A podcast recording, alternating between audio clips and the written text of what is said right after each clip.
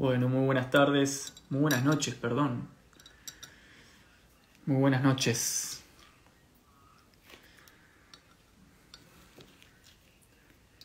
Aquí estamos. Vamos a ir empezando. Buenas noches, ¿cómo andan?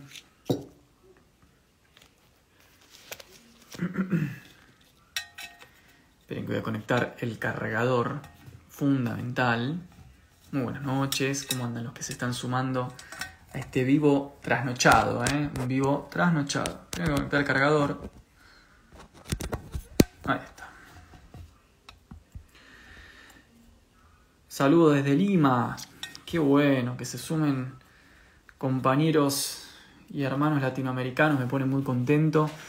Muy buenas noches a a todos, todas las personas que estamos aquí hoy congregados en este nuevo vivo de charla de filosofía. Voy a ver si puedo... Hola, saludo acá Constanza. Hola, saludos desde Hello Incara. Saludos desde CDMX, debe ser México, calculo. Corríjanme si estoy diciendo una pavada. Mar del Plata. Bueno, un montón de gente. ¿Cómo andan? Buenas noches. Me pone muy contento que podamos compartir este, este momento nuevamente. Si alguno me quiere decir cómo se hace para poner un... Eh, acá dice Patti, hola desde Uruguay, siempre te sigo. Bueno, qué bueno, ¿no? Eh, que podamos seguir expandiendo esta, esta comunidad. Saludos desde México, bueno, acá sí, Ciudad de México, perfecto. Qué bueno que seamos eh, cada vez más, ¿no? de mayor que haya mayor alcance, mayor extensión. Saludos desde California, dice Gioco22. California. Qué bien, qué, qué, bueno. Me pone muy, muy contento. Esperen que estoy viendo. Si alguno me quiere decir cómo se hace para fijar el chat eh, abajo, así puedo poner el tema, porque resulta que me recomendaron que está bueno poner el tema abajo, que uno va a hablar.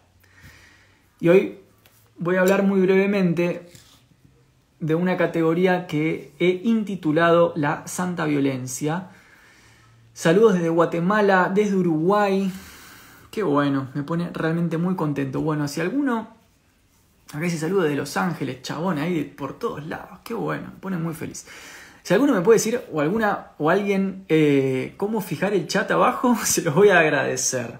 Pero la idea era que hoy charláramos de una breve noción, que es eh, la noción de santa violencia, ¿sí? una violencia, eh, digamos, que, que tiene algún lugar importante en nuestra historia. Acá dice Paraguay, Corea del Norte, dice Joel. Saludos desde Corea del Norte. Muy bueno. Bueno, saludos al compañero que está en Corea del Norte. Acá dice filosofía desde el sur, se complica un poco con la actualización al tema de fijar el chat. No, porque me han dicho que es eh, beneficioso para el espacio poder em, fijar el chat. Arizona, dicen acá. Qué bueno. Bueno. El texto, el, tema de hoy que quería charlar un poco, compartirles, es el tema de eh, el lugar de la, de la violencia, ¿no? El lugar de la violencia en la actualidad, en, los discursos políticos, en la violencia que, como sabemos, ¿no? Eh, ocupa un rol muy importante en nuestra sociedad. Eh, nosotros tendemos a tener una visión muy cerrada de la violencia muy sesgada y con poco conocimiento histórico, o sea, con el lugar que la violencia tuvo realmente en la historia y en la conformación de las comunidades, ¿no? Y resulta que esta semana, a partir de una serie de vivos eh, que, tuve y, de entrevistas con gente muy interesante con la que he podido dialogar, he notado eh, ferviente, un ferviente rechazo de la violencia como si no fuera una característica humana, como si fuera un elemento que bajo el halo de la cultura debería haber desaparecido, como si la cultura nos hubiera conformado precisamente con violencia, como si el lenguaje que nosotros hoy tenemos para rechazar la violencia no se hubiese conformado de forma violenta. O sea, lo que quería conversar es o, tratar de desmitificar o derribar un poco la manera en la que la violencia ha sido sesgada en su significación, ha sido parcializada, sobre todo por las tradiciones humanistas burguesas de sesgo liberal que han puesto en la violencia siempre el lugar del escarnio, el lugar de la culpa, el lugar de lo otro, de lo que hay que negar para ser humanos dignos, ¿no? O sea, y eso hoy está muy consolidado. Hoy ya eso está totalmente estandarizado entre las clases populares, entre la plebe, como dice Nietzsche, que ha, renunciado a la violencia, ha aceptado que cualquier futuro humano únicamente es posible eh, por una especie de paz un poco rara, que nunca te entendemos, o sea, sabemos que queda bien decir que lo queremos todo por vía de la paz, pero cuando nos preguntan exactamente cómo se haría y cuando uno va al mundo real, no sabemos articular muy bien esa noción de paz, nos hace ruido, ¿no? Entendemos que vivimos en un mundo sumamente hostil, sumamente agresivo, donde la violencia parecería ser un elemento necesario de la supervivencia, entonces cuando queremos como forzar y generar una forzatura en torno a la concepción de paz, sobre todo a partir de contextos culturales progresistas, eh, entendemos que es políticamente correcto, que queda bien, ¿no? Decir, queda sano, uno queda como un ser humano realmente más avanzado, más lúcido, porque reivindica cualquier movimiento siempre en coordenadas de paz, pero cuando vamos a la vida real, a la práctica, entendemos que no es posible. O sea, la fuerza de la realidad se impone por sí misma y lo que empezamos a observar es que en realidad la exigencia de la paz y de hacer todo por la vía de la paz es una exigencia hacia nosotros los que controlan el mundo no se mueven por la paz, se mueven por la violencia diaria. Entonces, quería charlar un poco de estas contradicciones y preguntarles por qué hemos, eh, por qué hemos aceptado tan prácticamente de forma eh, irreflexiva, ¿no? sin capacidad de contestación, la cuestión de la violencia. O sea, parecería ser que la violencia está negada solamente bajo ciertas condiciones de estabilidad, pero bajo otras situaciones exigencias no. Por ejemplo, la guerra, la conformación cultural, el avance y la expansión del de, eh, modelo imperial, del modelo extractivista, expansivista. Ahí la violencia está todo bien. Ahora, cuando se trata de que los sectores sociales empobrecidos, dominados, subyugados, marginados de la historia, o sea, nosotros, reivindiquemos esa manera, esa violencia, como algo eminentemente humano y como algo eminentemente necesario en un mundo que nos articula desde ese lugar, ahí no. Ahí no, las clases populares tienen que resolver todo por la paz. Entonces yo me pregunto si San Martín, ¿no? por ejemplo, cuando estaba liberando Sudamérica, se sentaba a consensuar con los soldados realistas, ¿no? Si se sentaba a negociar, a, intentar de meditar juntos cómo resolver los problemas de intereses. Me pregunto si cada uno de los imperios que existió en la historia hasta el momento han crecido o disminuido con diálogo, con tolerancia con otros imperios eh, y, y abrazándose mutuamente. Y me pregunto también si incluso las mismas clases burguesas que hoy nos niegan a nosotros el valor de la violencia, no articularon ellas mismas las violencias que fueron necesarias durante el siglo XVIII para, por ejemplo, expulsar a las monarquías. Digo, yo no creo que las clases burguesas eh, que guillotinaban a los monarcas en la plaza, eh, que entraban en los pueblos y prendían fuego y rompían y destrozaban y se peleaban con los soldados del ejército francés, eh, hayan realizado la revolución burguesa, que por cierto es una de las únicas revoluciones realmente que fueron llevadas a cabo en la historia, con diálogo, problematización y eh, tolerancia hacia el monarca. Entonces, como dice Nietzsche, el tema de la violencia no está ni bien ni mal. Es. Es lo que es. Yo creo que el problema se nos da cuando nos convertimos en estos cristianos fatales que queremos moralizar cosas que son de la naturaleza. ¿Qué nos pasa? Porque nuestra subjetividad está convertida, perdón, construida a la manera de la religiosidad, aunque seamos ateos. Por supuesto, todos entendemos, como dice Foucault, ¿no? que las formas de subjetivación no son voluntarias, no elegimos cómo somos subjetivados. Las formas en las que se da forma, valga la redundancia, a nuestra subjetividad, es decir, a nuestra manera de ver el mundo, de entenderlo, de interpretarlo y de permearnos de él, no son voluntarias. Que yo pueda elegir entre creer en Dios o no creer en Dios no significa que yo tenga una subjetividad menos religiosa. Yo puedo ser perfectamente ateo y por haber pasado por una serie de mecanismos de adoctrinamiento, por ejemplo el mecanismo educativo o por instituciones consuetudinarias como la familia, aún así estar conformado según una perspectiva religiosa. Esto es lo que se conoce como secularización, una categoría que la explico muy seguido porque eh, me parece muy interesante. ¿no? La categoría de secularización, como decía Weber, implica esta traducción de las lógicas religiosas al ámbito de la esfera civil. Con lo cual, todos los que están en el ámbito de la esfera civil somos, según la égida de la secularización, subjetivados a la manera de ciertas lógicas religiosas, aunque no creamos en Dios, porque no tiene que ver con lo que creemos o lo que no creemos, tiene que ver con la forma que recibe nuestra subjetividad y que nos permite interpretar el mundo. De hecho, pensemos hoy nosotros cómo, por ejemplo, nuestras redes sociales operan según las lógicas religiosas seculares, ¿no? La Santa Inquisición, siempre hay que prender fuego a alguien, la cultura la cancelación, proscripción religiosa, la idealización de un influencer, divinización, eh, comulgar en vez de una iglesia, ahora ya es un sitio o es en un espacio, la comunión, lógicas religiosas, digo, no, no es nada del otro mundo, ¿no? Ahí pueden ver la, la idea de secularización en Weber,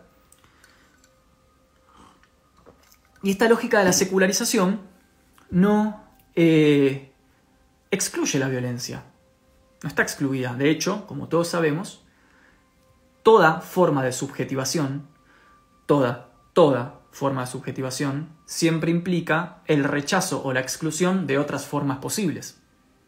Por lo cual, toda manera que tengamos nosotros de ver las cosas es una violencia de entrada en la medida que hay una otra perspectiva posible que está excluida. Bien, eso pasa lo mismo con los contenidos curriculares en una institución educativa. Toda manera de construir un contenido curricular implica de entrada la violencia de excluir otro contenido curricular. Es decir, la violencia, cuando se la entiende más ampliamente que desde este lugar fácil de mala versus paz buena, porque mucha gente asocia así paz, bondad, violencia, maldad, o sea, esa cristianización del pensamiento, incluso en sectores revolucionarios pretendidamente ateos, no permite entender el verdadero valor, y más que el valor, el verdadero lugar en términos antropológicos, sociológicos, culturales y ontológicos que la violencia implica para nuestra cultura. Y no estoy hablando de naturalismos, ¿eh? no estoy hablando de la violencia natural al ser humano. Por eso es un lugar muy simple, muy llano, muy fácil. Obvio que es natural al ser humano.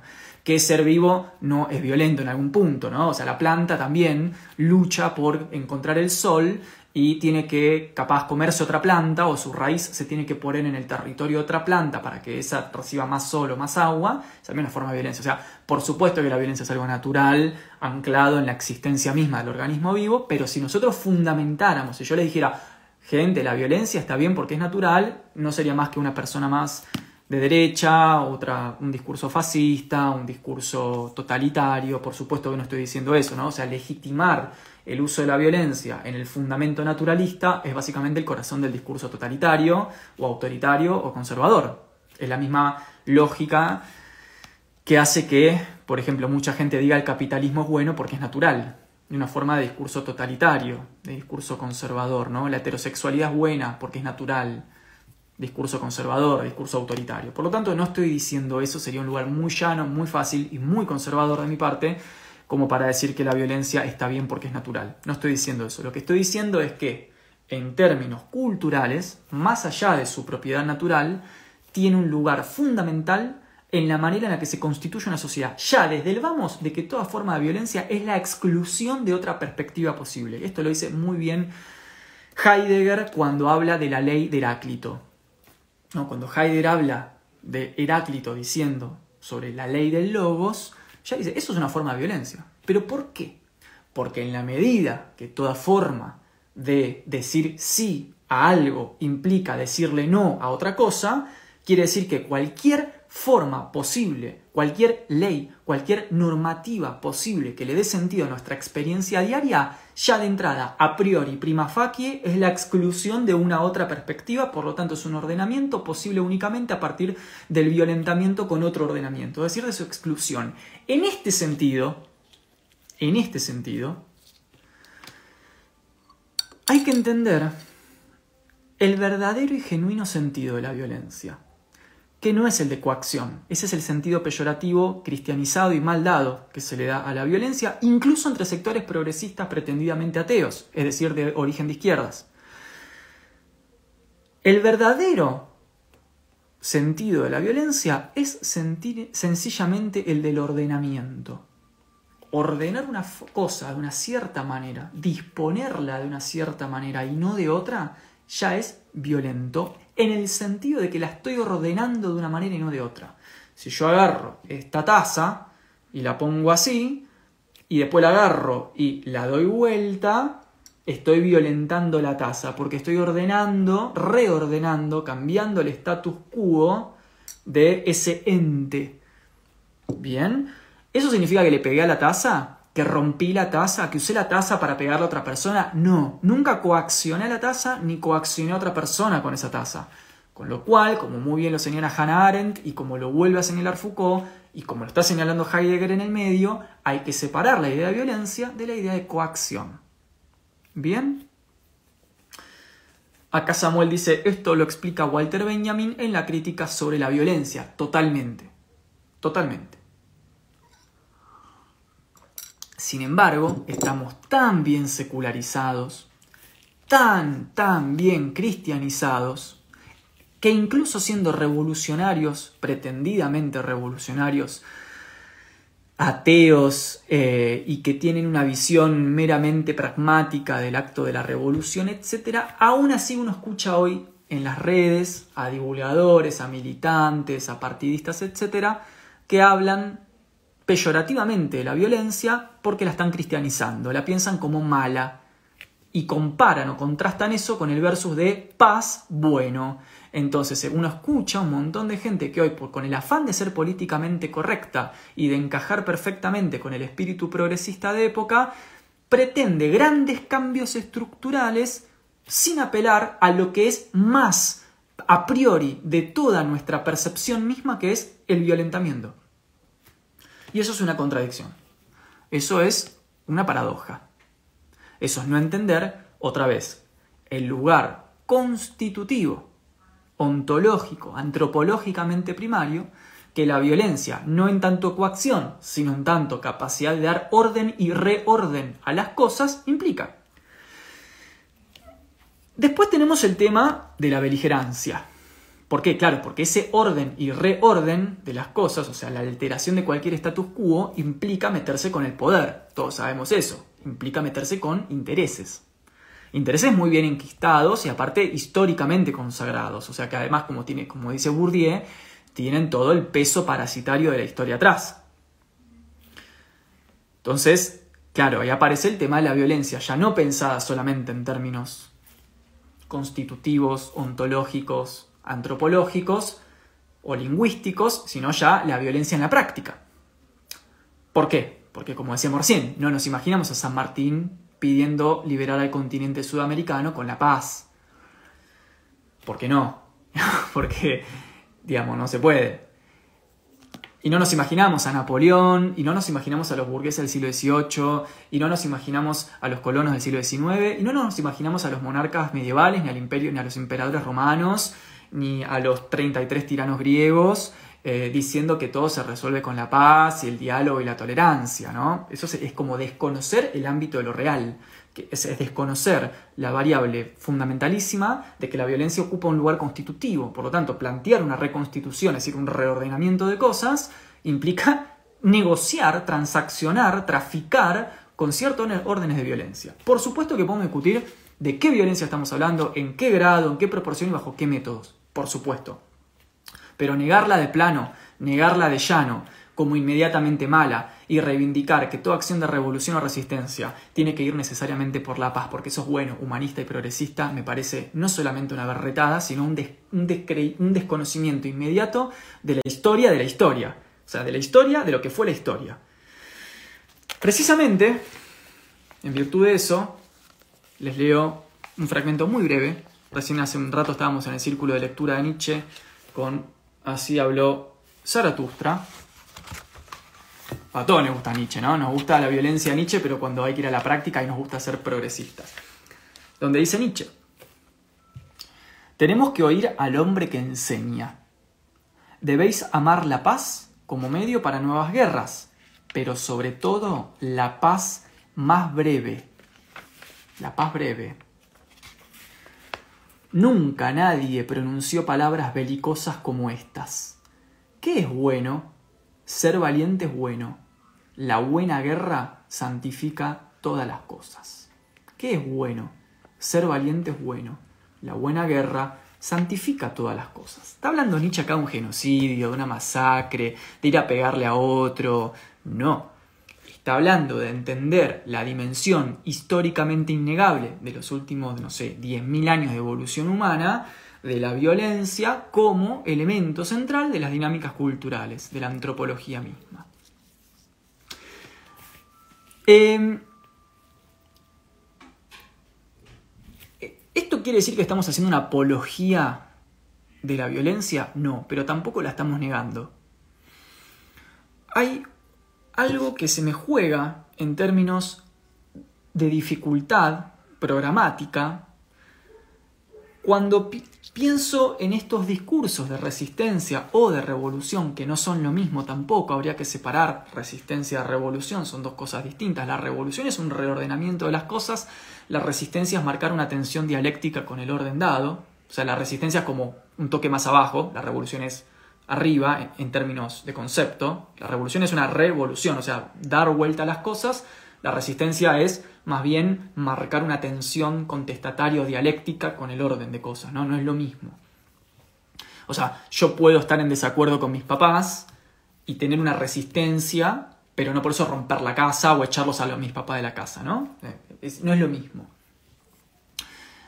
Em, y se me encuentra, me encuentro con esta dificultad de que cuando se habla ya sea de resistencia o de revolución, en cualquiera de los órdenes posibles, en una sociedad que está evidentemente cada vez más dañada en términos estructurales, no termino de entender cómo es posible pensar una resistencia o una revolución seriamente hablando, es decir, en términos estructurales, porque acá siempre aparece el paréntesis de, no, porque yo con mi vecino tenemos una huerta de tomates, bueno, eso no es una revolución, o sea, todo bien, pero estamos hablando de cosas, o sea, a grandes escalas, ¿no? Para hablar de micro cosas pequeñitas, de mi manzana, de mi esquina, o de mis cuatro vecinos con los que planto tomates, vale cualquier cosa porque en realidad es algo tan pequeño, tan subatómico, que nunca va a comprometer al sistema de verdad, que aplica cualquier teoría. Ahora, cuando hablamos de una resistencia o de una revolución en los términos en los que creo que nos gusta hablar de eso, o sea, en términos macro, estructurales, de ver que las cosas cambien, que la historia pegue un vuelco, que como dice Benjamin no haya un estallido histórico,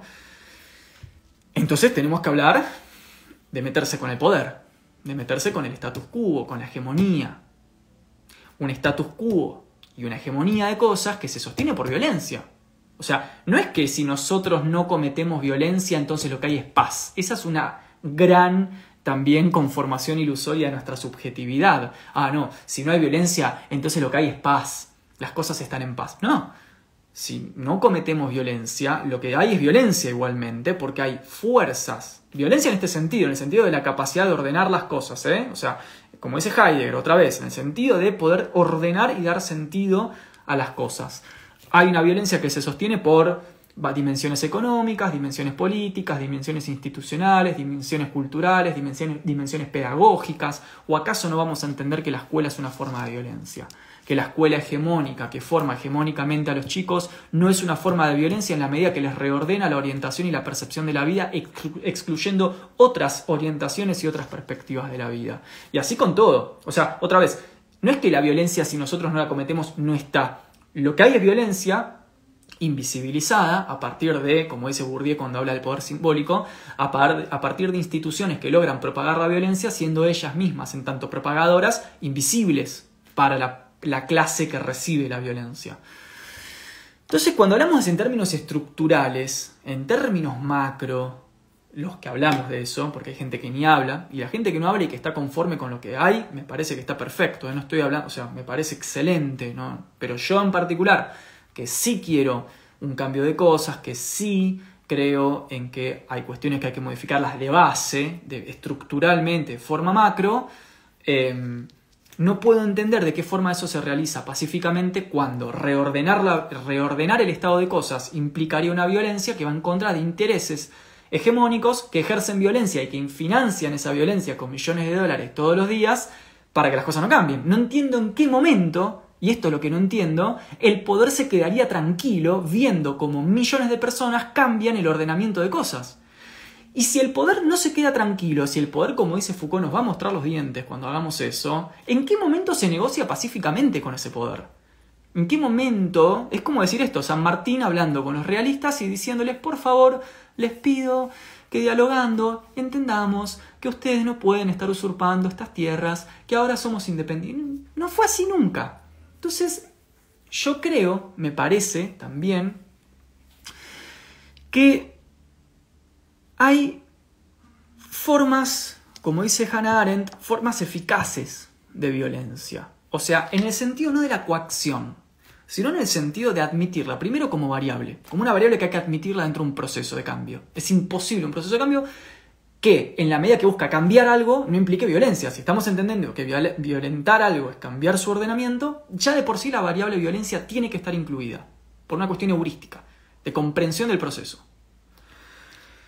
Después podemos discutir el cómo, los medios, las finalidades, las estrategias. Ella se hace una discusión material instrumental. Sería un instrumentalismo de la violencia, o sea, comprender su dimensión, su capa práctica. ¿Cómo se pone en práctica? Bueno, el Estado, no sé, crea un ejército y te amenaza todos los días con que si no te portas bien, te caga palos, te mete en cana, etcétera, ¿no? Eh, o sea, se dan cuenta que la violencia es parte de la vida diaria, no es que si nosotros no cometemos violencia hay paz y prosperidad para todos, que es lo que el sistema quiere que creamos, ¿no? Cuando nos prendemos la tele y te muestran a el vándalo, al piquetero, a la mujer que protesta, ¿no? Y te hacen creer que si esa gente no estuviera cometiendo esos desmanes, entonces la sociedad estaría en paz. Es un momento tan infantil, de tanta infantilización del público, que realmente, digamos, hay que entender que desde el punto de vista que tenés un sistema que te propone un esquema de vida que cuando no te gusta te caga palos o te mete en cana, claramente la violencia es una amenaza constante. ¿Sí? Entonces, yo creo que, primero, hay que entender qué queremos decir cuando hablamos de violencia. Acá dicen, la desigualdad es violencia. Totalmente. La desigualdad ya es violencia de entrada. De entrada. O sea, que, que me propongan que los problemas económicos y políticos se resuelven con diálogo, cuando la mesa de debate no está en condiciones de igualdad, léanlo a Rousseau, como decíamos en el vivo el otro día. Eso ya es una violencia de entrada.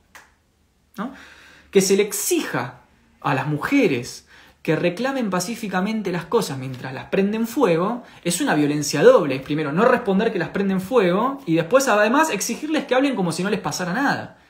Digo, hay una cuestión que tiene que ver con tomar las cosas como son, con entender el sistema y sus procesos y las dinámicas estructurales, que implica una consideración de la violencia en términos ontológicos, constitutivos, culturales, y después en términos prácticos, y me parece que también implica una descristianización del concepto. Una, o sea, hay que descristianizar el concepto de la violencia. Está este polo que tienen muchísimos referentes militantes y políticos de diversas áreas, incluso pretendidamente ateos o marxistas o lo que sea, de que violencia malo, paz buena. Ay, no, yo hago la revolución por la paz, con métodos pacíficos. No llegas ni a la esquina, flaco. O sea, el día que esa revolución toque una fibra, solo una fibra del interés, te, mandan a la policía. O te cagan a palos o te secuestran. Acá en Argentina secuestraron a 30.000 personas. Que obvio no eran, estamos, por supuesto que estaban en sus cuestiones, pero digo, el terrorismo de Estado existe. ¿No? O sea, esto es lo que yo pienso. Que si, para mí el núcleo del debate, ahora voy a los comentarios, pero el núcleo del debate es ¿Qué queremos decir cuando decimos revolución o resistencia? Ahí está el núcleo. Para mí ese es el parteaguas con la gente, con, la que hablamos a veces, con, colegas, compañeras, eh, gente de la militancia, gente de la ciencia, gente de distintas personas. Si vos me decís que entendés la resistencia, ¿cómo? Bueno, yo tengo mi huerta orgánica, yo separo las bolsas de plástico de la bolsa de papel. Yo cultivo mi propio eh, ají. Bueno, perfecto, está excelente, pero eso no es un problema para el sistema. Eso no es un problema para el sistema. Porque no es un cambio radical, ni estructural, ni una contrahegemonía. Así que eso, no, hay que dar un debate ahí. Yo no, entraría en un debate, es tipo, hacer lo que quiera, está perfecto. Ahora, si vamos a hablar en serio, tipo convulsión, cambio estructural, reformismo institucional, tocar la propiedad privada, si vamos a hablar de tocar intereses, de tocar la fibra, de meterse adentro, de algo macro, de algo a gran escala, yo no creo que el sistema se quede mirando cómo las masas avanzan. Entonces yo creo que hay que tomar la violencia como lo que es, es decir, como algo genuinamente constitutivo de todas las dinámicas culturales de la humanidad desde hace 10.000 años, cuando hablamos de cosas macro, de cosas estructuralmente grandes. Cuando hablamos de pequeñeces, de cosas de la cuadra, de yo con mi asamblea, de mis 10 compañeros del... Bueno, ahí no hace falta, porque no estás tocando nada. Esa yo creo que es la gran tragedia de nuestras prácticas políticas y de las prácticas revolucionarias o de las prácticas resistencia, que muchas veces no nos damos cuenta, atentis, que si nos dejan criticar, quejarnos y reclamar todo lo que nosotros queremos y no nos pasa nada, es porque quizás no estemos tocando ningún interés de fondo. Porque cuando en la historia se tocaron intereses de fondo, el poder mostró los dientes. Cuando no se tocan intereses de fondo, el poder te deja. Sí, dale, anda a la plaza, quejate, sí, sí, toma, ahí tenés. No estás tocando nada de fondo. Cuando tocas algo de fondo, en este país a un presidente lo bombardearon la plaza para sacarlo. O desaparecieron a 30.000 personas. En Chile le metieron la bomba a un presidente en el auto. Eso es tocar un problema de fondo.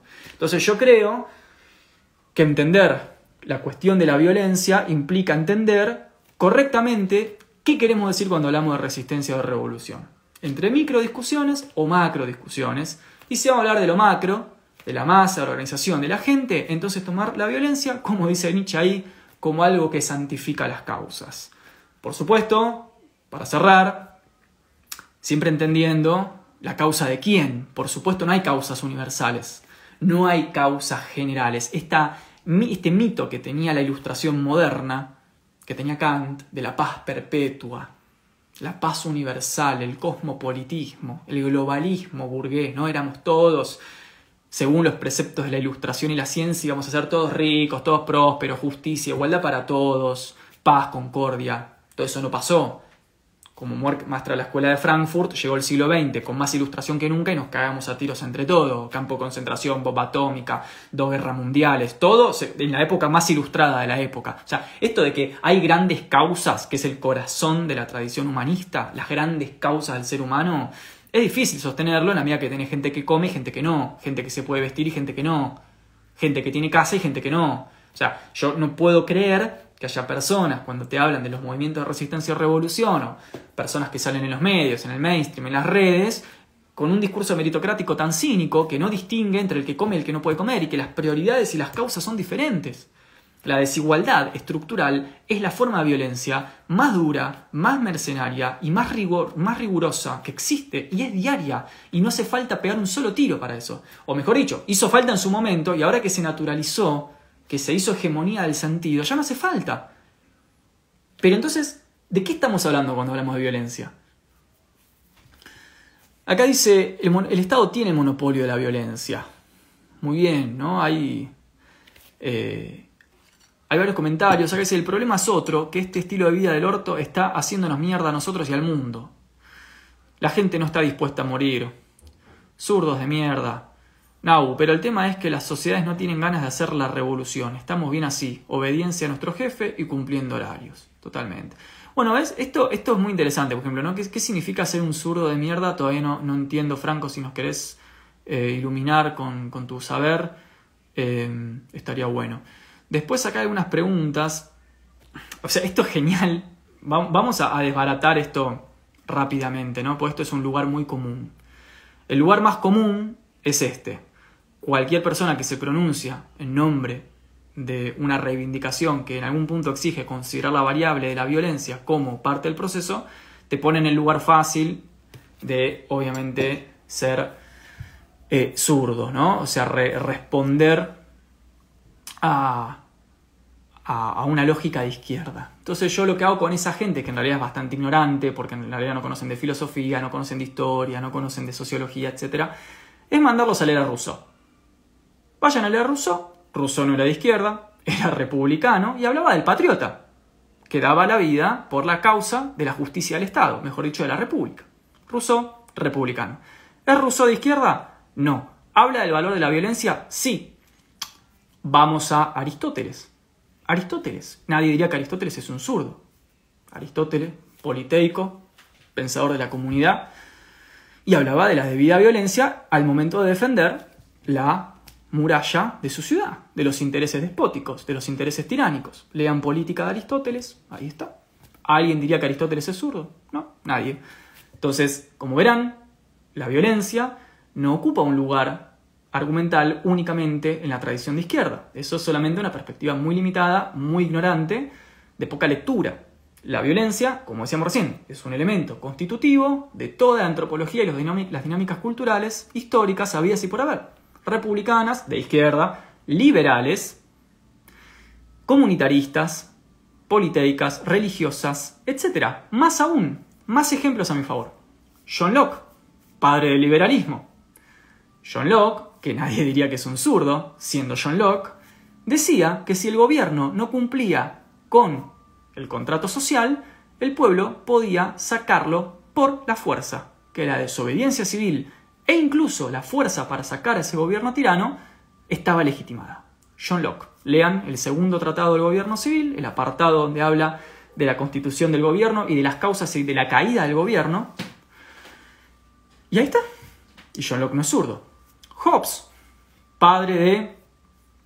Eh, padre del monarquismo estatal, ¿no? Hobbes defiende una visión monárquica autoritaria del, Estado, discutible, porque en realidad el monarca que llega al poder llega por un contrato social, supuestamente, por un pacto, esta es toda la tradición ius naturalista contractualista, ¿no? Siempre el famoso pacto social que nunca existió y al que nunca nos invitaron, pero que supuestamente hay un pacto social, ¿no? Como dice Nietzsche, ficciones útiles.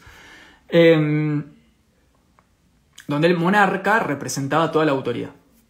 Nadie diría que Hobbes es zurdo. Hobbes, monarca, autoritario, defensor del Estado con príncipe. Decía Hobbes, que si el monarca no puede garantizar la vida de sus súbditos dentro del Estado, ese monarca tiene que ser retirado por la fuerza. ¿Alguien diría que Hobbes es un zurdo? No. Es decir, empecemos también a desembarazarnos de este discurso fácil, simplón, llano, de que ser violento o defender la violencia en algún sentido que yo estoy tratando de separar de la coacción, fíjense el trabajo que estoy haciendo de separar la violencia de coacción, por eso le doy el ordenamiento ontológico, antropológico, etc., corresponde a la tradición de izquierda, eso es profunda ignorancia, literalmente. Eh, acá dice...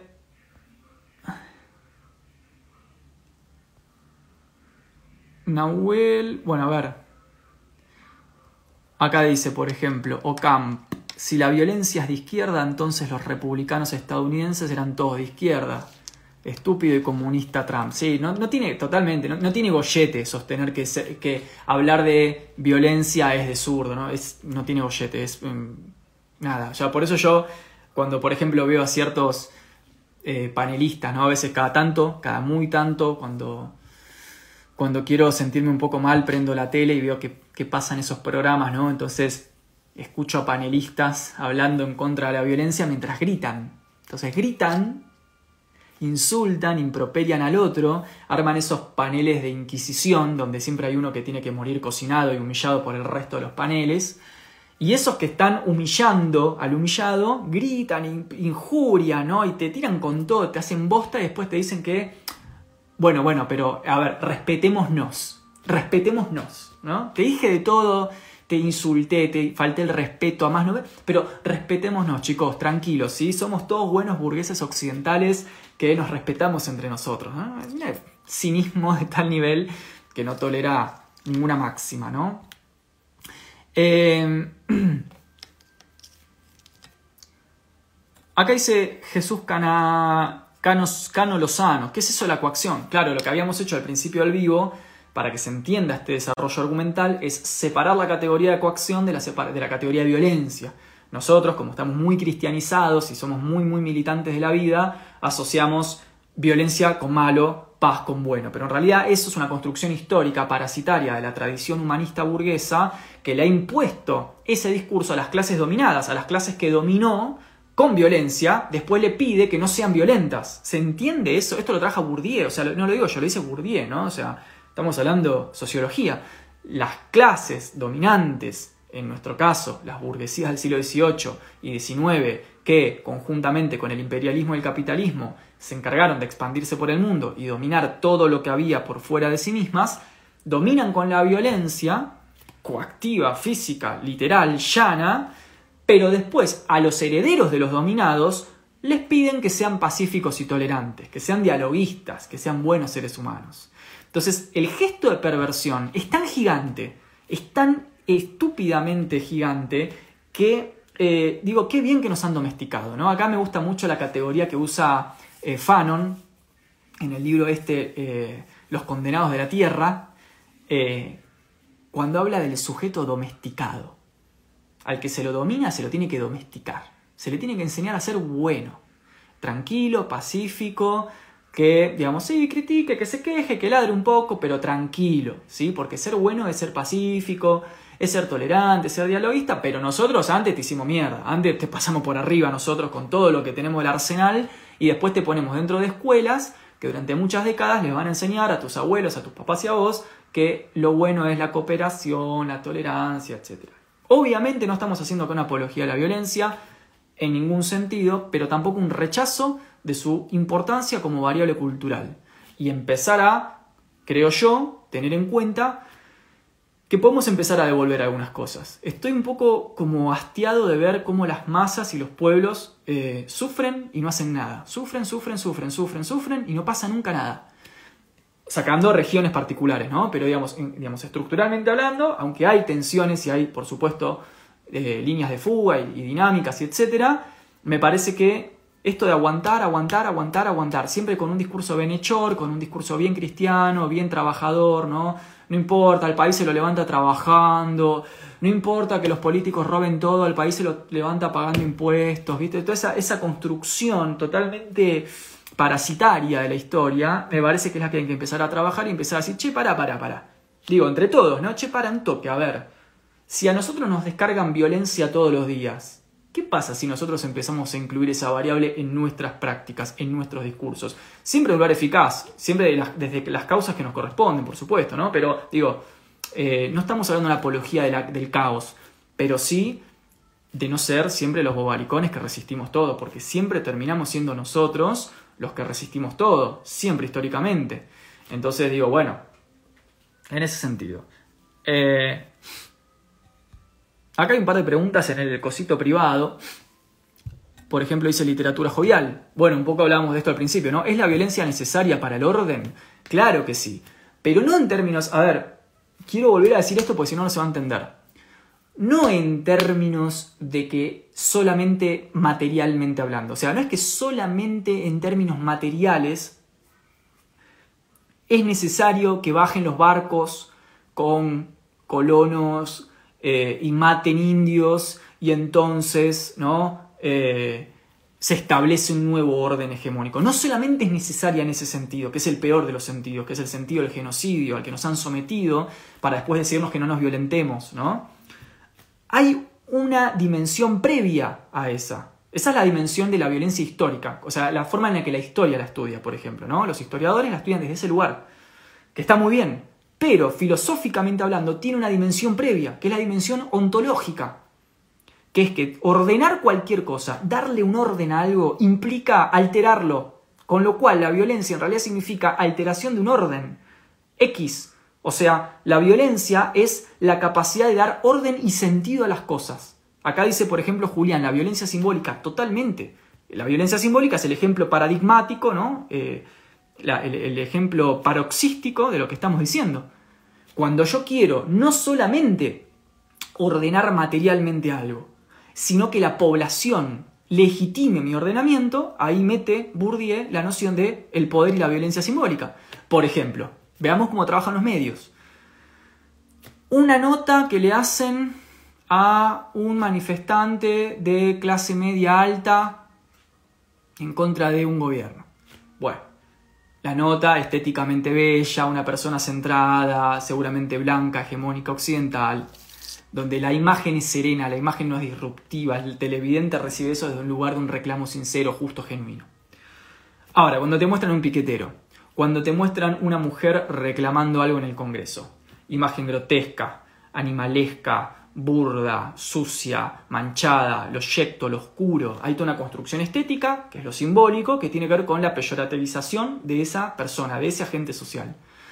Entonces, la distribución simbólica de la hegemonía perdón, la distribución simbólica de las cosas al servicio del mantenimiento de una hegemonía es parte de esta violencia casi a priori que se necesita. Decir que alguien es algo ya es violento. ¿Vieron cuando, por ejemplo, vamos a otro ejemplo?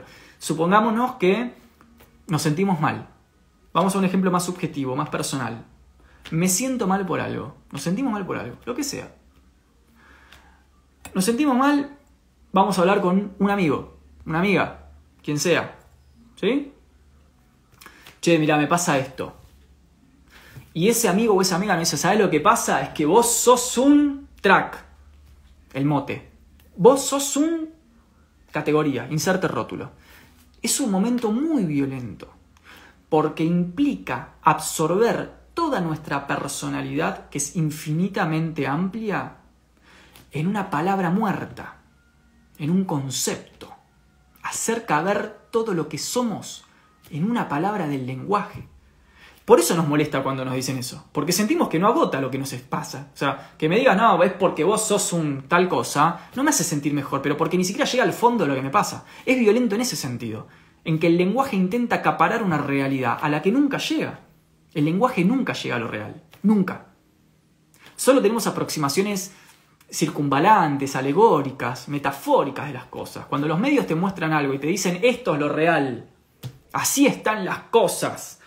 Tampoco es lo real, es una percepción, es una orientación de la cámara, es un recorte de la imagen, es un sesgo, es una orientación simbólica, una distribución estética, una construcción de colores, es todo menos la realidad. Entonces digo, la violencia es algo de lo que no se puede escapar porque implica el orden a priori del sentido de las cosas. Haber llegado a este mundo y que ya esté ordenado es violento de entrada. Esto está claro en Heidegger y en Sartre. ¿Sí? Es violento de entrada. Ah, perdón, una aclaración. Es clave para entender estas dinámicas tan sencillas, pero a la vez que cuesta tanto que la gente ponga en práctica. Esperen, voy a tomar el té. Estoy tomando un té con este cosito de alto anciano. Genial. O sea, es como vos pones el té, las hojitas ahí adentro y, y es, es buenísimo. Bueno, Acá dice Javi, nacer es violento, totalmente que es violento. O sea, lean a Heidegger, lean a Sartre, está ahí, claro. O sea, uno viene al mundo y está condenado a la vida, como dice Sartre, estás condenado, tenés que crecer ahora, en un mundo que no elegiste, que no formaste parte de su origen, que te tocó, que está dado así, que tenés que luchar. ¿Eso no es violencia? Digo, hay que dar más ejemplos para entender que no se puede rechazar la violencia de la experiencia humana y que como no se la puede rechazar de la experiencia humana, menos se la puede rechazar de algo tan humanamente importante como es la resistencia a la revolución y el deseo de que las cosas cambien, sea lo que cada uno defienda, la justicia, el reclamo, lo que sea, no se puede dar pacíficamente porque es ir en contra del ordenamiento a priori de todas las cosas. Pero quería hacer una cosa ahí. Hay varias... Otro día vamos a desarrollar esto. Ya he dado algún que otro seminario, algún que otro curso eh, sobre estos temas. Hoy, digamos, es muy amplio, así que lo voy a tirar solo una puntita. Pero una vez, este año hicimos un seminario abierto y libre sobre la estética del fascismo, ¿no? cómo se construye estéticamente y simbólicamente un discurso fascista. Y usamos cosas de Castoriadis, de Walter Benjamin, cosas de Freud, em, y creo que de, ah, de Althusser, del, maestro de Foucault, ¿no? los aparatos ideológicos del Estado, bueno. Ahí, ahí trabajamos más puntas, pero en particular eh, hay una lógica, hay una, hay una lógica que está muy vigente en nuestras sociedades de hoy y que alimenta el poder simbólico que distribuye el sentido de lo político, la hegemonía y la violencia asociada a todo eso, que es inevitable, que no es voluntaria y que no es que si nosotros nos portamos bien, entonces del otro lado hay paz, no, sino que si nosotros nos portamos bien, del otro lado sigue habiendo violencia, que es que es la lógica que todos conocemos de civilización y barbarie. Todos conocemos esa lógica, civilización y barbarie. Esa lógica que arrastra en sí misma categorías simbólicas, categorías semánticas, categorías semióticas, categorías estéticas, políticas y por supuesto antropológico y, ontológicas. Es decir, es una categoría que atraviesa prácticamente toda la lógica cultural de Occidente. Siempre hubieron bárbaros y siempre hubieron civilizados. Los griegos mismos ¿no? hablan de los bárbaros, que eran los que estaban de otro lado de la muralla. Esa lógica está más viva que nunca. Y es el gran binarismo, el gran binarismo en el que estamos metidos desde siempre.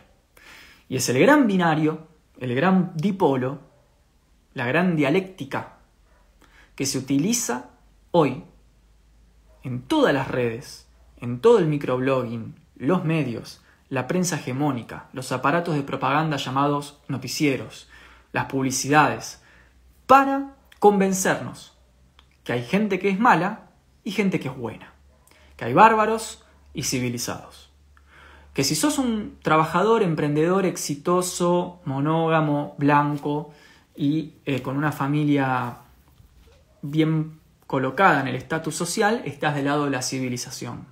Mientras que si sos una persona que reclama, que defiende sus derechos, si sos pobre, si sos extranjero, si sos mujer, si sos homosexual, estás del lado del bárbaro.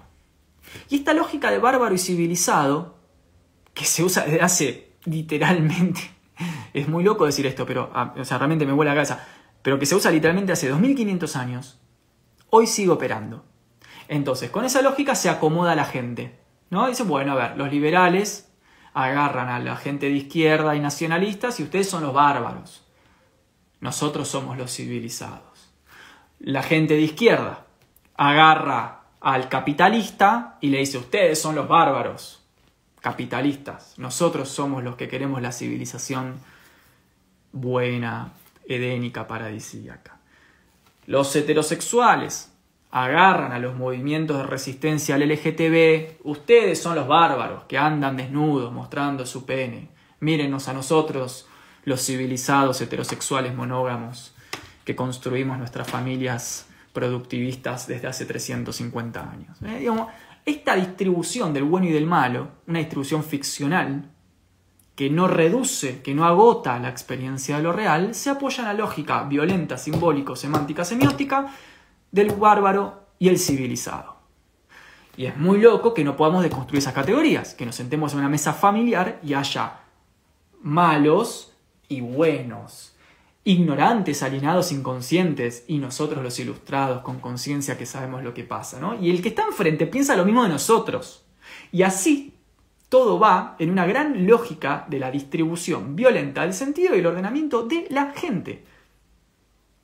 Con aparatos culturales, aparatos ideológicos, aparatos pedagógicos, estructuras familiares, síntomas, traumas, rotura social, convulsión, lucha, todo eso pero después tenemos que resolver los problemas con la paz. Bueno, es acá donde yo no entiendo qué es lo que me están pidiendo. ¿Cómo en una estructura armada de esta forma es una paz que es imposible de concebir más que a escala microfísica en el jardín de mi casa, lo que va a revertir algo estructuralmente que es obvio que apenas le toques la fibra a las personas que sostienen y que invierten dinero en la hegemonía, te van a salir a buscar. Así que quería charlar un poco de todo esto. Eh, acá hay unas preguntitas.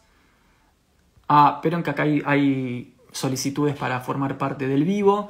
Tratemos que las solicitudes eh, sean breves, ¿sí? ¿Les parece? Así pueden participar todos. Hagamos preguntas contundentes, así, así pueden formar parte todos. Vamos a acompañar al compañero Ale. Alex. Uy, se me fue. Transmitir con. A ver ahí. Bueno, los que mandaron solicitud, mándenla de nuevo porque no, recién se ve que tardó mucho tiempo y se borraron. Alex, si la querés mandar de nuevo.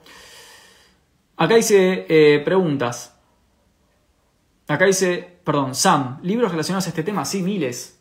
Desde Aristóteles, Maquiavelo, Hobbes, eh, pasando por Hannah Arendt, Chomsky, eh, Baudelaire, desde la poesía, Walter Benjamin, no sé, miles, pues, o sea, les puedo citar Bourdieu, Foucault, Butler, bueno, etc.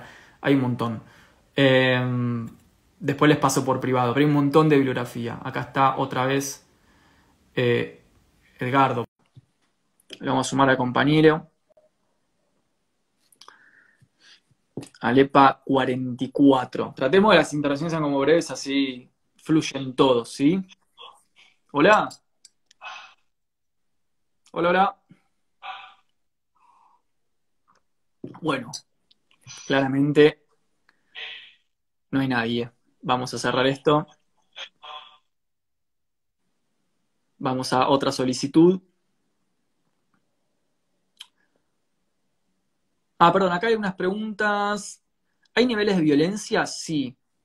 Por ejemplo, acá dice Hernán, ¿hay niveles de violencia? Sí, claro. Violencia, por ejemplo, en un sentido ontológico, ¿no? Por ejemplo, el ser. Vamos a la filosofía, la tradición. Violencia en un sentido ontológico. El ser. Bueno, cuando vos ya hablas del ser, ya estás excluyendo otro tipo de ser. O sea, en términos ya ontológicos, metafísicos, la violencia es innegable, porque hay una proscripción de otro ser. Cuando se define en ontología clásica el ser desde una perspectiva occidental, es decir, el ser como identidad y unitariedad, se está excluyendo dimensiones del ser como, por ejemplo, la diferencia y la multiplicidad. Con lo cual ya desde el punto de vista ontológico definicional, ya la noción misma, el lenguaje mismo es violento. O sea, el lenguaje mismo ya es violento. Porque excluye, define, encasilla, opera de una forma sobre lo real que ya de entrada es violento. ¿Sí? Es así de fácil. Es como decimos recién, cuando yo me siento mal y alguien me dice, ah, ¿sabes lo que pasa? Vos te sentís mal porque tal cosa. No, pará, o sea, es muy violento que me digas eso, porque no entra todo lo que soy en ese lenguaje tan definicional, tan de bisturí, que excluye todo lo otro que soy. Después tenés, por ejemplo, la dimensión, una dimensión superior, que ya necesitas una dimensión del lenguaje, que es la dimensión, por ejemplo, que decíamos recién, la dimensión simbólica de la violencia. La dimensión simbólica, la dimensión semiótica, la dimensión estética, donde hay, una, por ejemplo, una, una distribución de la violencia en términos de la imagen. Para eso ya necesitamos una capa de lenguaje, o sea, una capa arriba, una dimensión del lenguaje. En esa dimensión del lenguaje, en la que sea, por ejemplo, una distribución simbólica y estética de la violencia, por ejemplo, el pobre es feo, el rico es bello, el pobre es falso, el rico es verdadero, el occidental es bello, el extranjero es feo, o sea, esas distribuciones entre verdad, estética y politicidad que trabaja muy bien Rancière, ya es un lenguaje. Y después viene finalmente, o sea, cuando ya tenés una ontología violenta y un lenguaje violento, ya puedes tener una materialidad violenta. Vos puedes usar esa ontología, esa noción del ser y ese lenguaje para ya llevar adelante una campaña material. Entonces vos decís, bueno, soy los yanquis, vamos a ir a invadir este pueblo que está en el culo del mundo en nombre de nuestra libertad.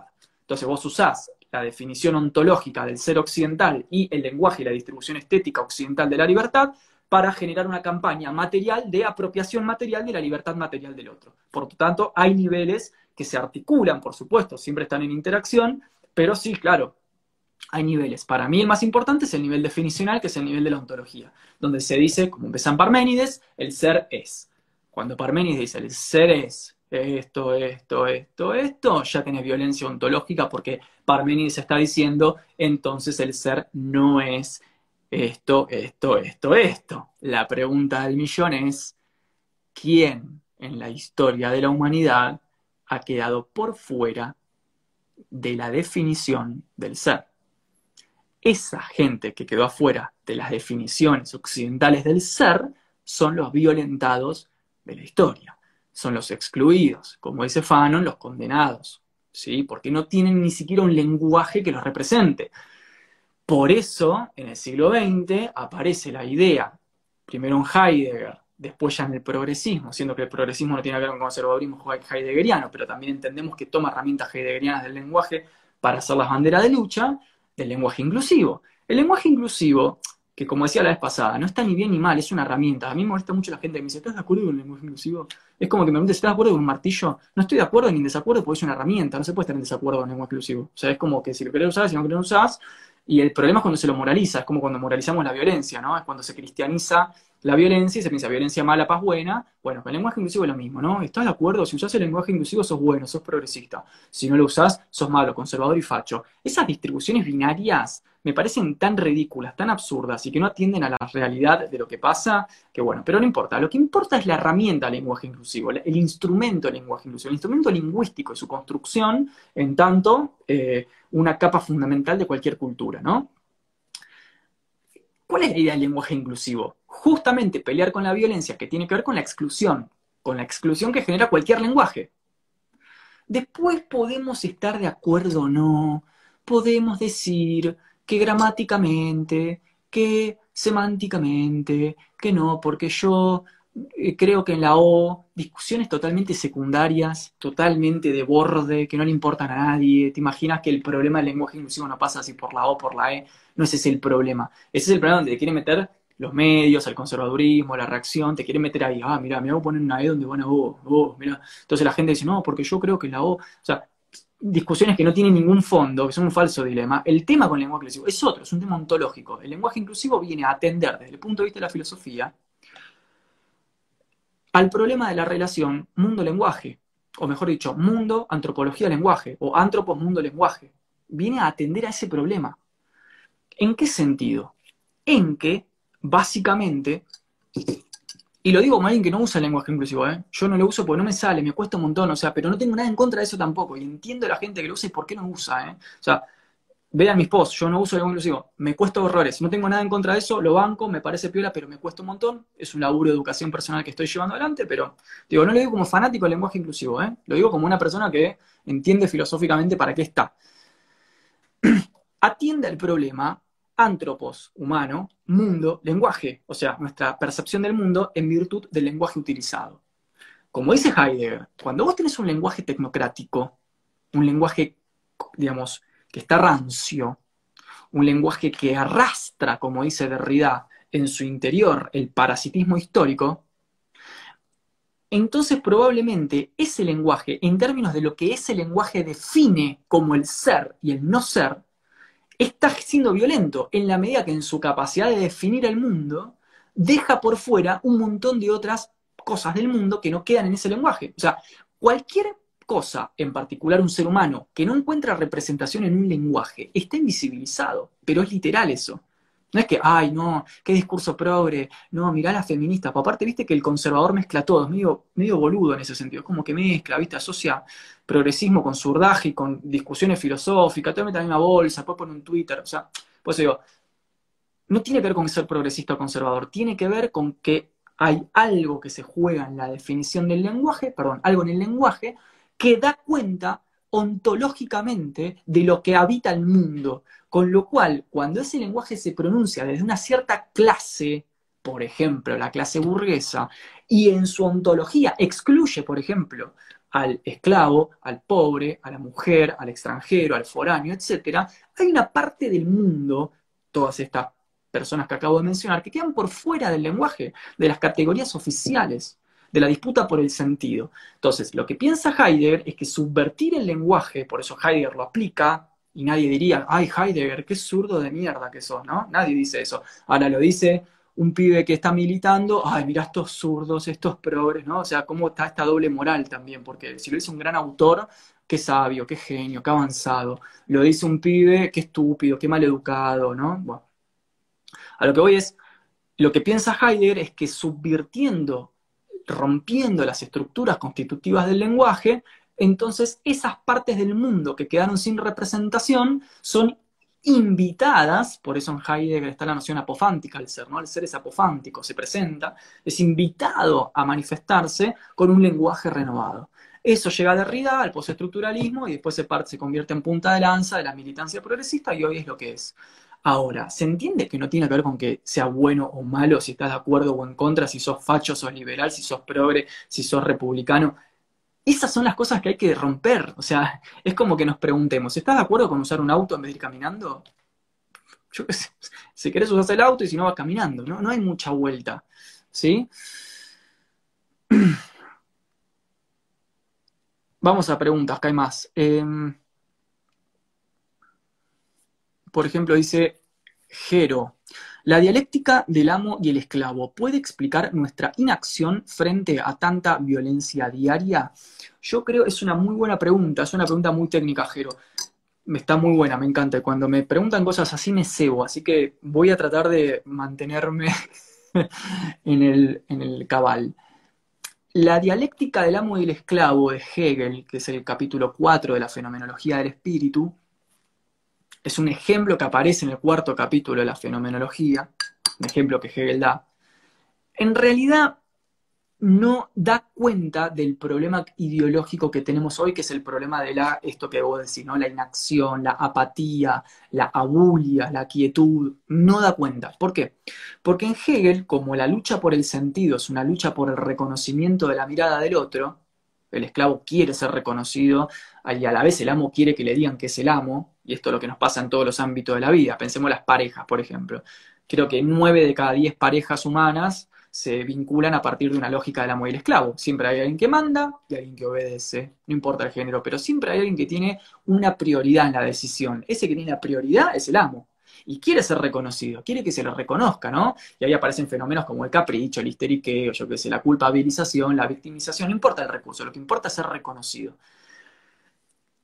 El tema es que en Hegel la cuestión de la dialéctica tiene un problema, que es que se resuelve. Como en Hegel se resuelven todas las dialécticas, ninguna dialéctica queda abierta. Justamente el avance de la historia es una constante síntesis de dialécticas, una constante eh, ir superando, cerrando las dialécticas. En realidad hay, hay un momento de disolución donde el esclavo viene trabajando la materia cultural y el amo quiere que el esclavo trabaje para él, pero en un momento el esclavo trabajó tanto la materia, por ejemplo, no sé, el esclavo construye las pirámides. Técnicamente son del faraón, pero ¿quién las construye? El esclavo. O sea, el faraón sabe que sin esclavos no tiene pirámide. Y el esclavo sabe, y esto es de lo que se va a agarrar Marx, atentis, esto es lo que se agarra Marx, esto es lo que nadie les va a decir. Marx de qué se agarra?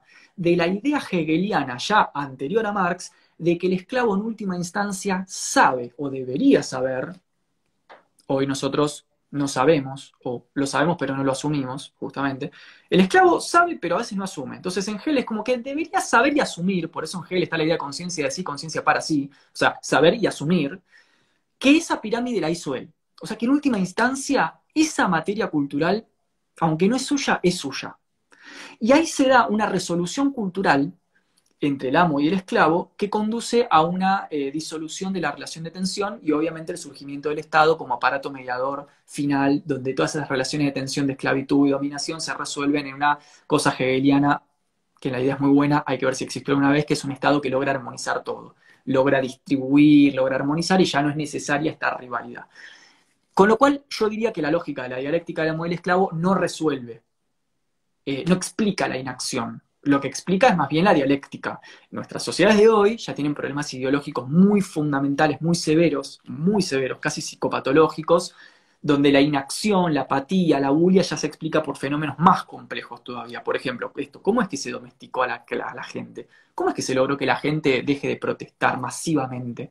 O sea, deje de realmente salir a romper todo. ¿Cómo es que se logró eso? ¿Cómo es que se logró al que tiene que laburar 12 horas por día para comer que laburar 12 horas por día para comer y no poder ahorrar está bien y que si quiere protestar es un violento de mierda que entonces eres un anticultural. ¿Cómo se logra esa construcción ideológica? Bueno, lean a Sisek, por ejemplo. Sisek lo labura mucho, este tema está muy bueno en el sublime objeto de la ideología. Un texto que cito mucho, que me encanta. Me parece que Sisek logra dar cuenta de problemas ideológicos más, eh, más avanzados. ¿sí? Eh, acá veo que hay me parece como que hay solicitudes de gente que, quiere hablar, pero en, la solicitud de los cositos. A ver acá. Chaca Música. Vamos con Chaca Música. Esperando a Chaca Música. Hola. ¿Qué tal, Noel? ¿Cómo estás? ¿Cómo andas? ¿Todo bien? Sí, bien.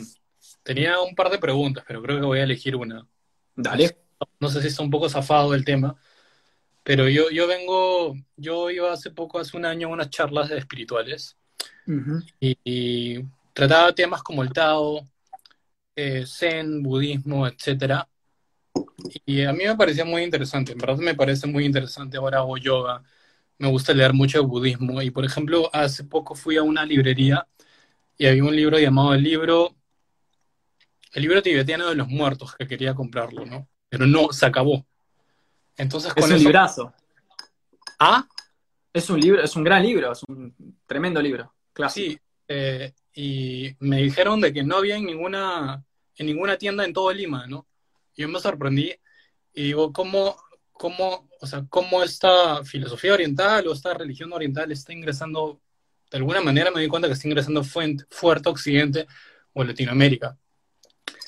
Y me pregunto, y esta es la pregunta, si podría haber alguna forma de violencia en la entrada de estas filosofías, o sea, en detrimento de nosotros, ¿no? O sea, en en, que nos dicen de alguna manera o que de repente que malinterpretamos o que el poder de alguna manera utiliza esta filosofía o estos puntos de vista para volvernos de alguna manera más pacíficos, para ponernos pasivos. Esa es mi pregunta. Pero de repente, eh, de repente, este, estas religiones, estos movimientos o estas, no sé, no es la intención de volvernos pasivos, ¿no? Y más bien nosotros lo estamos malinterpretando.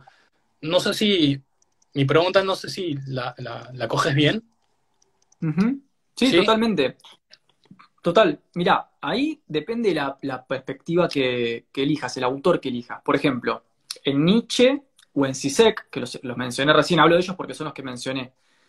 Eh, por ejemplo, Sisek tiene un texto que se llama Sobre la violencia, seis ensayos marginales sobre la violencia. Te lo recomiendo porque él ahí encara precisamente uno de estos temas es el orientalismo, ¿no? Y él dice que uno puede estar de acuerdo o no. ¿eh? Yo te digo, tiro te tiro un autor, digamos, para que veas que hay distintas perspectivas. Dice que el budismo es una forma de violencia en la medida que lo que enseña es la apatía.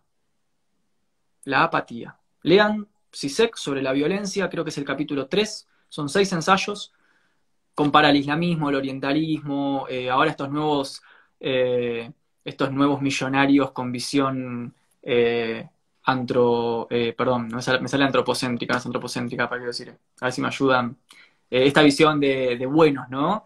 que Sisek lo llama liberales comunistas, bueno, no importa, digo, es, son para Sisek, para Sisek, reformulaciones New Age de un espiritualismo que lo que busca en última instancia es la ultra-atomización del sujeto y su cerrazón sobre sí mismo. Lipovetsky, por ejemplo, en la era del vacío, propone lo mismo.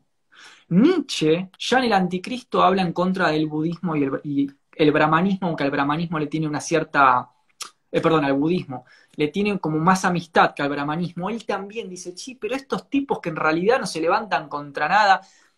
Ahora, después vos tenés otras lecturas por ejemplo, de corte eh, gnósticas, sobre todo gnósticas, me parece el gnosticismo lo más interesante, que plantean que en última instancia esta espiritualidad es lo que te conecta con una fuente mucho más primordial que este mundo y entonces no hay ninguna revolución que hacer porque, bueno, en última instancia la realidad real está en otro plano y el desafío del individuo es arrojarse hacia, hacia ese plano.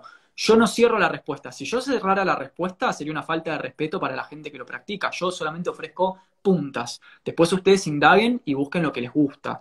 Si lo ven desde una perspectiva espiritual gnóstica o incluso religiosa, eh, no hay nada de malo. Si lo ven desde un punto de vista de una lucha, eh, de una visión sociológica, estructural, política, posiblemente se tilde de apatía.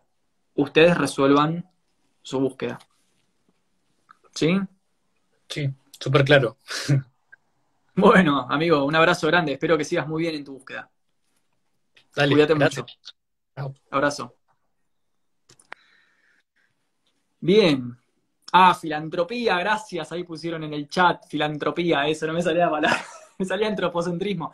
Exactamente, Sisek en sobre la violencia dice que en el primer ensayo sobre la violencia dice nada y nada más violento que un millonario que quiere ser filántropo, filántropo. De estos millonarios tipo que se hacen multimegamillonarios destruyendo hectáreas de recursos naturales y explotando a niños malayos por un dólar con 50, pero después donan 50 millones de dólares a una fundación para lavar plata, no sé, en Suiza. Bueno, dice Sisek, eh, lo llama los liberales comunistas y son estos millonarios filantrópicos o filántropos eh, que tienen como un rostro humano, una cara amorosa, ¿no? Pero, y en, el Instagram dice, que tiene una foto ahí en el libro, búsquenlo, está muy bueno. esto, ¿no? tipo, me sale Steve Jobs, no sé, Steve Jobs, el de Amazon, Besos, Jeff Besos, ¿no? Que en su Instagram está ahí meditando en Oriente, con niños orientales, ¿no? Todos meditando, el chabón, tipo, se hizo lo que es, destruyendo millones de hectáreas y esclavizando a millones de personas, ¿no? Entonces, como, bueno, el gran cinismo del neoliberalismo es ofrecerte un rostro humano y la paz y todo esto que hablábamos antes, ¿no? Mientras que lo que lo sostiene es la violencia. Entonces digo otra vez, volvemos al tema de la violencia. Lo que sostiene el orden de cosas es la violencia, no es el contrato social. Yo creo que tenemos que sacarnos de la cabeza dos cosas. Una, la idea del contrato social. Nunca existió ese contrato social. Eso que nos enseñan en la escuela y en la universidad, sobre todo la gente que va a derecho, contractualismo, ¿no? Esta tesis del contrato social, a nosotros creo, a mí nunca me invitaron a ese contrato social. Yo no sé a ustedes, pero a mí, a ese contrato social, Nunca me invitaron. Obvio, ahora ustedes van a decir, no, Nahuel, en realidad la figura del contrato social es una figura conceptual que busca deducir leyes de politicidad a partir de un estado imaginario, nunca existió antropológicamente hablando. Perfecto, yo ya lo sé, yo también fui a la facultad y ya estudié que el contrato social es un modelo teórico que antropológicamente hablando nunca existió, pero entonces más a mi favor. Si nunca existió, ¿cómo mierda es que seguimos fundamentando nuestra politicidad en una mera idea? En una idea que no responde al mundo real. Esto es lo que a Nietzsche lo, vuelve loco. Dice, ustedes hablan, ¿no? Lean sobre verdad y mentira en sentido extramoral. Ustedes hablan del bien, del mal, del contrato, la paz, la economía. Son ficciones que no dan cuenta de la violencia inmanente que sostiene el orden de cosas. Entonces yo creo que el contrato social hay que eliminarlo porque es una cosa tóxica que nadie sabe muy bien de dónde viene. Nos la enseñan a los, de prepo. Y lo otro que creo que hay que eliminar es efectivamente eh, la... Digo, para mí acá la, crítica de Foucault al humanismo es clave, es clave. La crítica que hace Foucault a esta cosa del humanismo forzado, de que mientras que el mundo se sostiene con violencia, a los que somos sometidos a la violencia se nos exige la paz, me parece clave. O yo creo que esas dos cosas, la, la idea forzada de un contrato social, que es una hipótesis que ya hay que erradicarla, y el humanismo cristianizante, este que, viste, hay que ser buenos, cueste lo que cueste, y trabajar cueste lo que cueste, y pagar impuestos siempre, no importa que se roben todo y nunca haya un hospital nuevo, me parece que ahí Foucault la crítica que mete al humanismo es clave. Bourdieu también mete una crítica interesante en, sobre el poder simbólico, donde Bourdieu distingue entre reformismo, humanismo y revolución.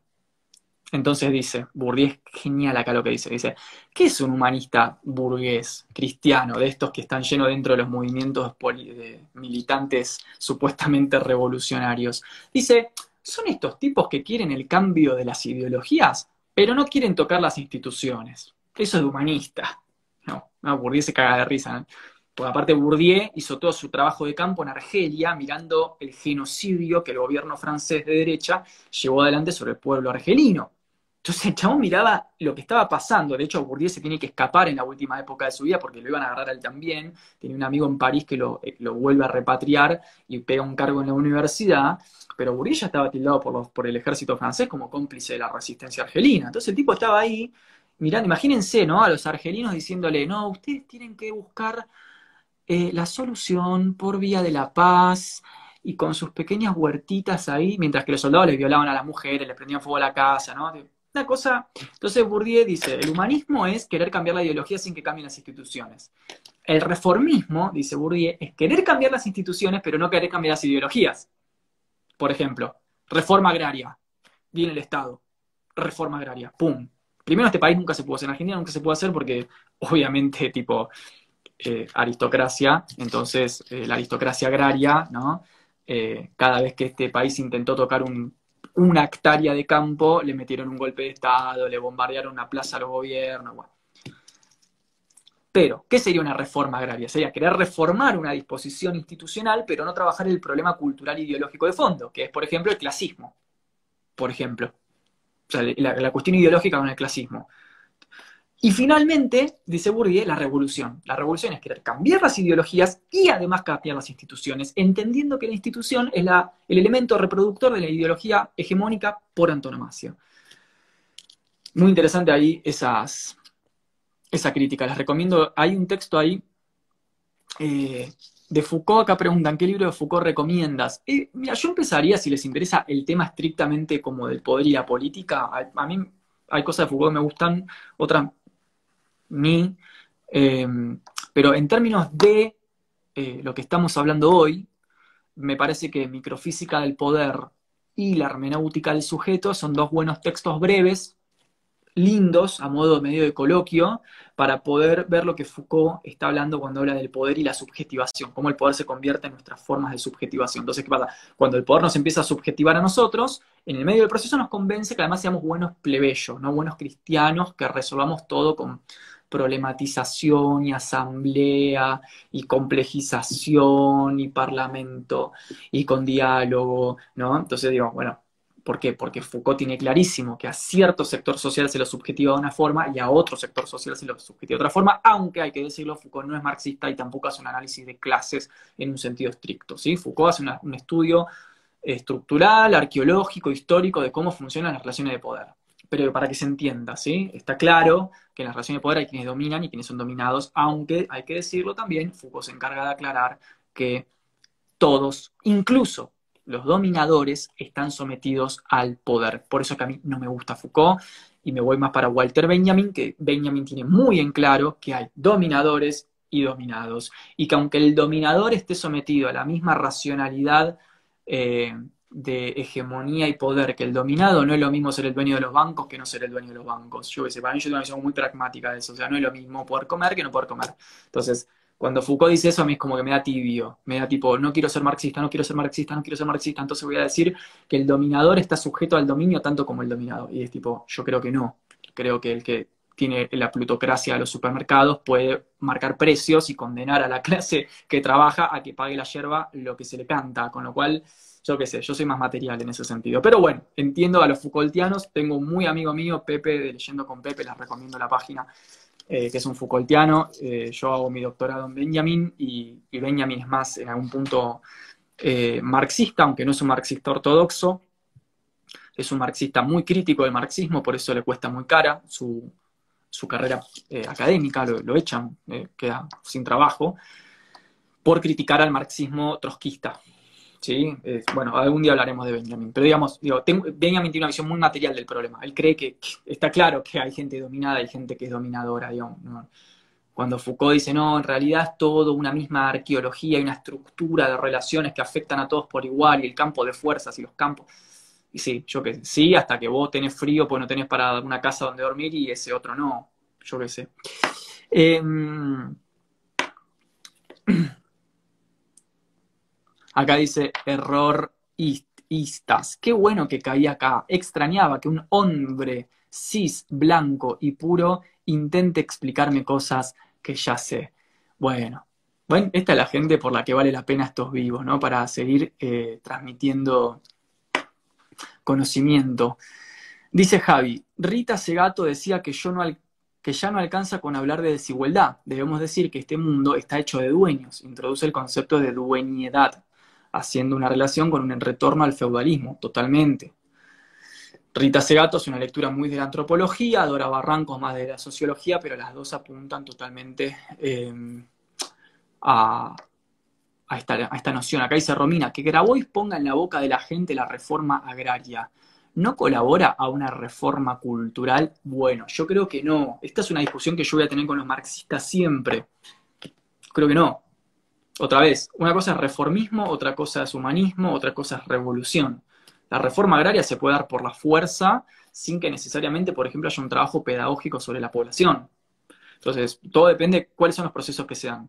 Si se da una pedagogía, una repedagogización de la población, si se dan otras formas de construcción de subjetivación de sujetos, etc. Y además una reforma agraria, creo que se estarían dando las dos cosas, pero no me parece que vayan de la mano necesariamente microfísica del poder y, y hermenéutica del sujeto. Si les interesa Bourdieu, que va muy de la mano de Foucault, eh, pueden leer eh, de la reproducción. La reproducción es el texto más, clave. Eh, y teoría sobre la praxis, donde habla del hábitus y toda la interiorización del poder y etcétera, etcétera, etcétera.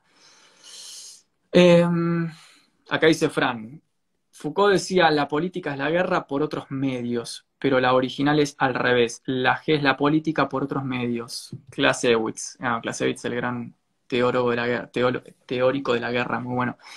Em, acá, bueno, un montón de preguntas. Dice ¿Tienes horario para tus directos? No. Después, em, es como el juego en, el, en los que pagan con criptomonedas son más privilegiados y los jugadores normales solo arañan migajas. House, House Finn dice, durísimo el comentario de hombre en el sentido de la merca, perdón. Después dice Julián, eh, ¿cuánto lavado de cerebro hay hoy en día para quienes creen que ya saben todo? Es hora de que se pongan a leer. ¿Tiene sentido hablar de reforma agraria? Dice hermenéutica del sujeto, la reproducción, teoría sobre la praxis, sí, más o menos sí. Esos son algunos textos que recomendé. Pueden leerlos o no. También Hannah Arendt tiene un muy buen texto sobre la violencia, eh, que se llama Sobre la violencia. Muy bueno, Hannah Arendt. Y también la pueden leer a Simone Bale. Simone Bale también tiene un trabajo muy bueno sobre la violencia de clase.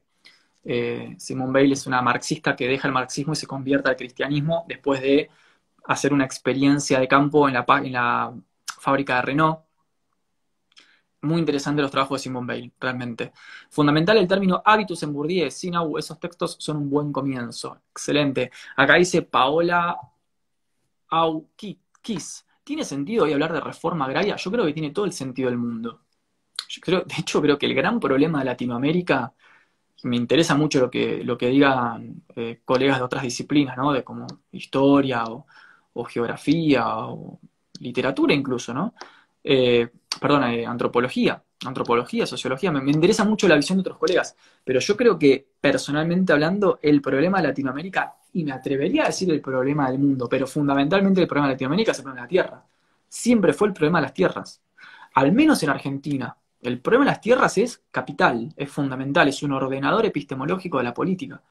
O sea, es lo que da sentido al ordenamiento de la política imperial del siglo XIX en Argentina digo, la aristocracia agraria, ¿no? La campaña del desierto, expulsar o destruir o aniquilar al indio, al nativo, al originario, como lo otro sintomático de unas tierras que tenían que ser apropiadas, apropiadas por las familias, por diez familias de la aristocracia. El regalo de las tierras que sigue pasando hoy, ¿no? Hoy, hoy, en este, en este momento, yo vivo en Bariloche, soy testigo de lo que pasa en las tierras en este lugar, cómo se las regalan, se las regalan a, a ciertos sectores de poder a cambio de favores políticos y favores económicos, mientras que el trabajador no tiene con qué comprar una casita. Digo, me parece que el tema de la reforma agraria, por supuesto que es un tema vacante, pero me parece que nunca nadie se pudo meter con eso.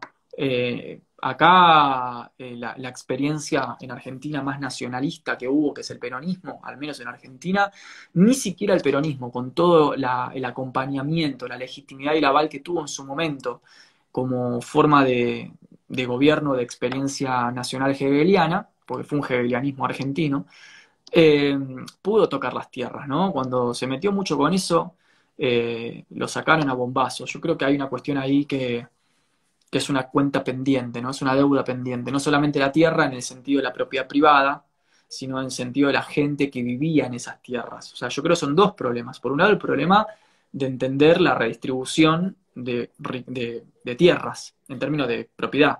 Pero además el, el problema cultural e histórico de los marginados, los expulsados, los nativos, la gente originaria que sufrió todo lo que sufrió por la acumulación de hectáreas, ¿no? Entonces a esa gente, a esa gente que sufrió, que un día vengan y, digamos, sencillamente la aniquilen y aniquilen su, comunidad, hoy se la juzga en una corte eh, llevada a cabo por los propios dominadores. Entonces, es como que a nosotros nos conquiste, no sé, una comunidad de nativos y cuando cometemos un delito nos juzguen nativos, con otras leyes, con otras cosmovisiones. Imagínense el nivel de violencia que experimenta una persona nativa o originaria cuando es juzgada por el Estado que la colonizó, por el Estado que la dominó, el Estado que violó a sus mujeres, que la sacó de sus tierras, que le sacó sus alimentos, que le robó su cultura, sus religiones, sus dioses, su tierra. Ese mismo Estado construyó un sistema legal que hoy es el que la juzga. O sea, el nivel de violencia que se maneja en términos espirituales, emocionales, cuando te juzga otra civilización, debe ser monumental. Así que sí, yo creo que el sistema de la tierra es una, una cuenta pendiente por muchos motivos, ¿no? Eh, bueno, hay un montón Acá dice, ¿qué opinas del anarquismo? ¿Era Foucault anarquista? No, yo creo que Foucault no es un anarquista. No, no, no porque Foucault nunca toma partido. No, no, nunca dice yo soy esto, yo soy lo otro. Él va diciendo lo que no es o lo que no quiere ser.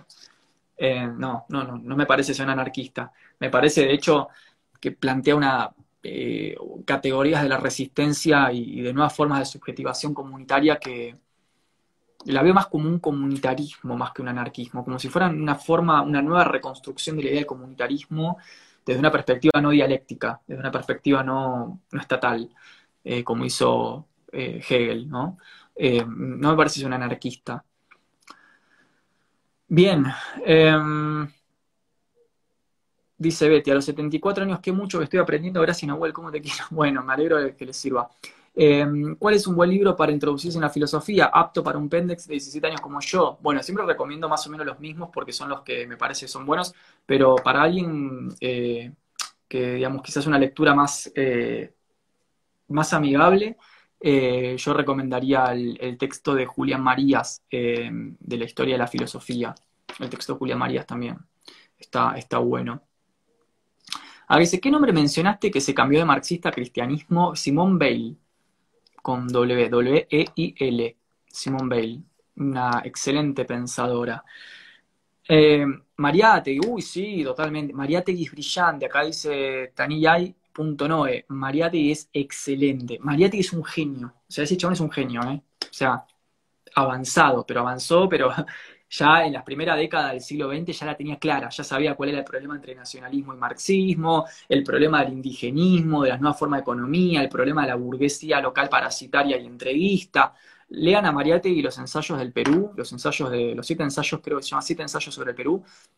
Tremendo, textazo. Realmente es muy bueno Mariátegui, posta que sí. Eh, acá hay una compañera que se quiere sumar, ahí vamos con Juli. Eh, a ver si la podemos integrar. Julieta rechazó la invitación. Bueno, se arrepintió. Acá dice Sabrina, ¿qué libro de Benjamin recomiendas para empezar? Hay un texto de Benjamin que es eh, bastante interesante, que es el texto eh, que llama Iluminaciones. Es un texto que está, está bueno para... A ver, igualmente hay una cuestión acá. Antes era Benjamin. Benjamin es una escritura muy dura, muy espesa, poco clara, creo que de a ratos ni él sabe muy bien lo que quiere decir. Eh, digamos, eh, yo siempre digo, o sea, si, si, a la gente a veces le cuesta leer Nietzsche, Benjamin es peor que Nietzsche, o sea, es más difícil. Es eh, un alemán que no le gusta escribir como alemán, entonces escribe de una forma que quiere parecerse a Baudelaire, pero no lo es, entonces es raro, es fragmentario, es un autor, pero a la vez tiene un aparato conceptual descomunal para pensar la historia, la violencia, la cuestión mesiánica, el cine, la fotografía, el arte, el arte revolucionario. Benjamin discute con Adorno. O sea, ¿qué, es lo que es el arte? ¿Qué es lo que hace que lo que define el arte como un arte revolucionario, un arte de resistencia? Entonces, bueno, es religioso, abanca la cábala y la numerología, pero a la, pero a la vez también le gusta el marxismo como vía para el anarquismo utópico. Yo sé, es un autor raro. Eh, yo recomendaría que antes de leer a Benjamin, eh, lean algún comentador de Benjamin, algún, algún eh, pensador que cuente sobre Benjamin. Les recomiendo Adorno, les recomiendo Menninghaus, Gershom Scholem, son como los tres grandes comentadores. Susan Bookmors, la pueden leer, y una vez que tengan como una idea general de lo que más o menos Benjamin quiere decir, recordemos que Benjamin se suicida, ¿no? Benjamin se termina suicidando en, en la frontera entre España y Francia, un, día, un día antes de que los nazis habiliten la, el tránsito de frontera. Él pensaba que no lo iban a habilitar nunca, se suicida y al día siguiente abren la frontera, ¿no? Entonces, bueno, muere joven, creo que muere con cuarenta y pico años. Un tipo con una vida muy dura, muy dura, pero es un genio, un genio, y, que le dio de comer a, toda la academia posterior, ¿no? Él sin que vaya podido dar clases en universidad, eh, hoy se lo lee en todas las universidades. Entonces, eh, es un autor difícil, pero tampoco es inabordable, ¿eh? solamente que lean un comentador y después vayan a Benjamin. Bueno, eh, vuelvo a escribirlo, dice Julián. Como decía don Juan, lo único que tenemos en común lo usamos para destrozarnos entre nosotros. La naturaleza autodestructiva del humano, la violencia. Acá dice zurdo neoliberal, dice FF90, no, NB22. Después es una pantomima. Después abajo dice, no solo en Latinoamérica está este nivel mundial, por eso sigue sobre todo Estados Unidos queriendo invadir países bajo cualquier excusa. Para una buena reforma agraria primero tendríamos que dejar de consumir animales. Bueno, me parece que ese es un tema que no lo hemos trabajado tanto en charla de filosofía, el tema del ecologismo y toda la conciencia que está surgiendo en torno al ambientalismo, me parece que de sustentabilidad, ese es un tema que está vacante, podríamos armar un vivo con eso, hay mucho para, para decir. Eh, bien, ¿qué más? Bueno, un montón de cosas, eh, uy, perdón, hay un montón de comentarios, no llego. Dice Walter, un profesor que tuve decía que consideraba que los nazis habían habilitado la frontera porque se suicidó Benjamin, o sea que fue intencional. Pues, está buena esa, no la conocía. Em, bien, ¿qué más? Vivo sobre el veganismo, Nicolás Foster, ah, muy bueno, es verdad, Nico Foster tiene un muy buen libro de Benjamin, tenés razón, Ricardo Foster, eh, de la Universidad de Córdoba. Gracias, Nico, por el aporte, totalmente. Eh, acá también, Introducción a Benjamin de Ricardo Foster o Siete ensayos sobre Walter. El de Sarlo, el, texto de Sarlo sobre Benjamin, yo no lo recomiendo, pero sí recomiendo el de Foster, sí, totalmente. Muy bueno ahí el, el aporte. En algún post hablaste, dice acá Gogo Pablito, en algún post hablaste que todos somos platónicos y ni deconstruyéndose se sale de eso. ¿Podrías profundizar? Bueno, un día hoy como que no tiene mucho que ver con esto, pero hacemos un vivo y trabajamos esa idea, por supuesto, lo que había querido decir en ese post es que la herencia platónica está totalmente clavada en nuestra subjetividad, o sea, en nuestra forma de interpretar el mundo. Plantear incluso una antinomia entre sujeto deconstruido versus sujeto hegemónico ya es una antinomia platónica. Entonces digo, incluso cuando queremos no ser platónicos, somos platónicos, caemos en las antinomias idealistas del platonismo. Toda revolución tiene algo de platonismo, como dice Rancière, ¿no? Dice Rancière, dice marxismo es platonismo al revés.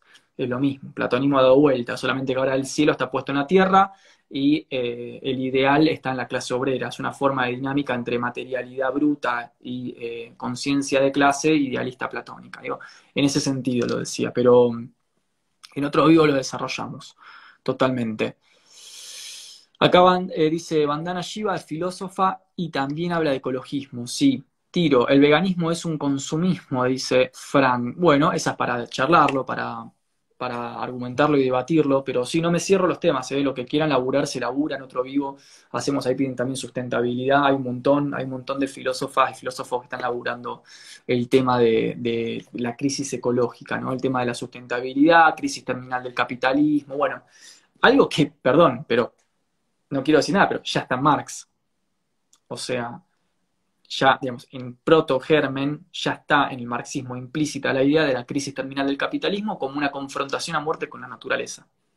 Entonces, es muy, es muy genial esa, esa parte del marxismo, el marxismo filosófico, porque Marx logra dar una, lectura que a, mi gusto tiene un montón de baches, o sea, tiene baches, tiene insuficiencias, por supuesto. Marx no vio la clase media en el sentido en que nosotros conocemos la clase media, por ejemplo, pero sí diagnosticó cosas que están pasando. que la historia viene acompañando el diagnóstico marxista. Después uno puede eh, confundir marxismo con trotskismo, marxismo con no sé, lo que dicen los medios que es el marxismo, yo qué sé. Pero el marxismo científico, el marxismo filosófico, introduce variables sobre la historia material que están pasando. Entonces, en ese sentido me parece que es em, bastante pionero. También parece que es pionero Rousseau eh, en muchas cuestiones. Acá dice, Marx planteaba una utopía que quizá hoy en día es posible, dice Sabrina. Bueno, ojalá, yo qué sé. Eh, el tema es que eh, el tema de la utopía marxista es también es otro tema para otro vivo. Ahora ya estamos cerrando, pero digo, otro día podemos laburar el tema del marxismo. El tema es que la utopía está, eh, marxista está por fuera de la historia. Ese es el tema. O sea, en Marx, atentis a esto, ¿eh? en Marx hay escatología. ¿Sí? Escatología. ¿Qué quiere decir esto? La escatología es el discurso religioso que plantea una consideración del fin de los tiempos en torno a lo que le va a pasar a la humanidad. Por ejemplo, en el cristianismo, el Armagedón, el Apocalipsis, eh, el fin de los tiempos. Ahí siempre se da una confusión entre teleología y escatología, que se mezcla. Yo veo muy mezclado categorías que son de la filosofía en los diarios, en la prensa, en la tele, panelistas, influencers que las usan como el culo, porque lo que quieren es parecer como un poco más profundos y usan mal las categorías. Entonces, atentos, porque no es lo mismo teleología que escatología. La teleología es la idea ontológico, metafísica, filosófica de origen aristotélico de que todo tiene un fin y que el fin de las cosas, su finalidad, constituye, determina lo que esa cosa es. Es genial la idea de Aristóteles. La idea de Aristóteles es brillante y con eso va a cambiar la historia de Occidente, o sea, en términos culturales. ¿Por qué?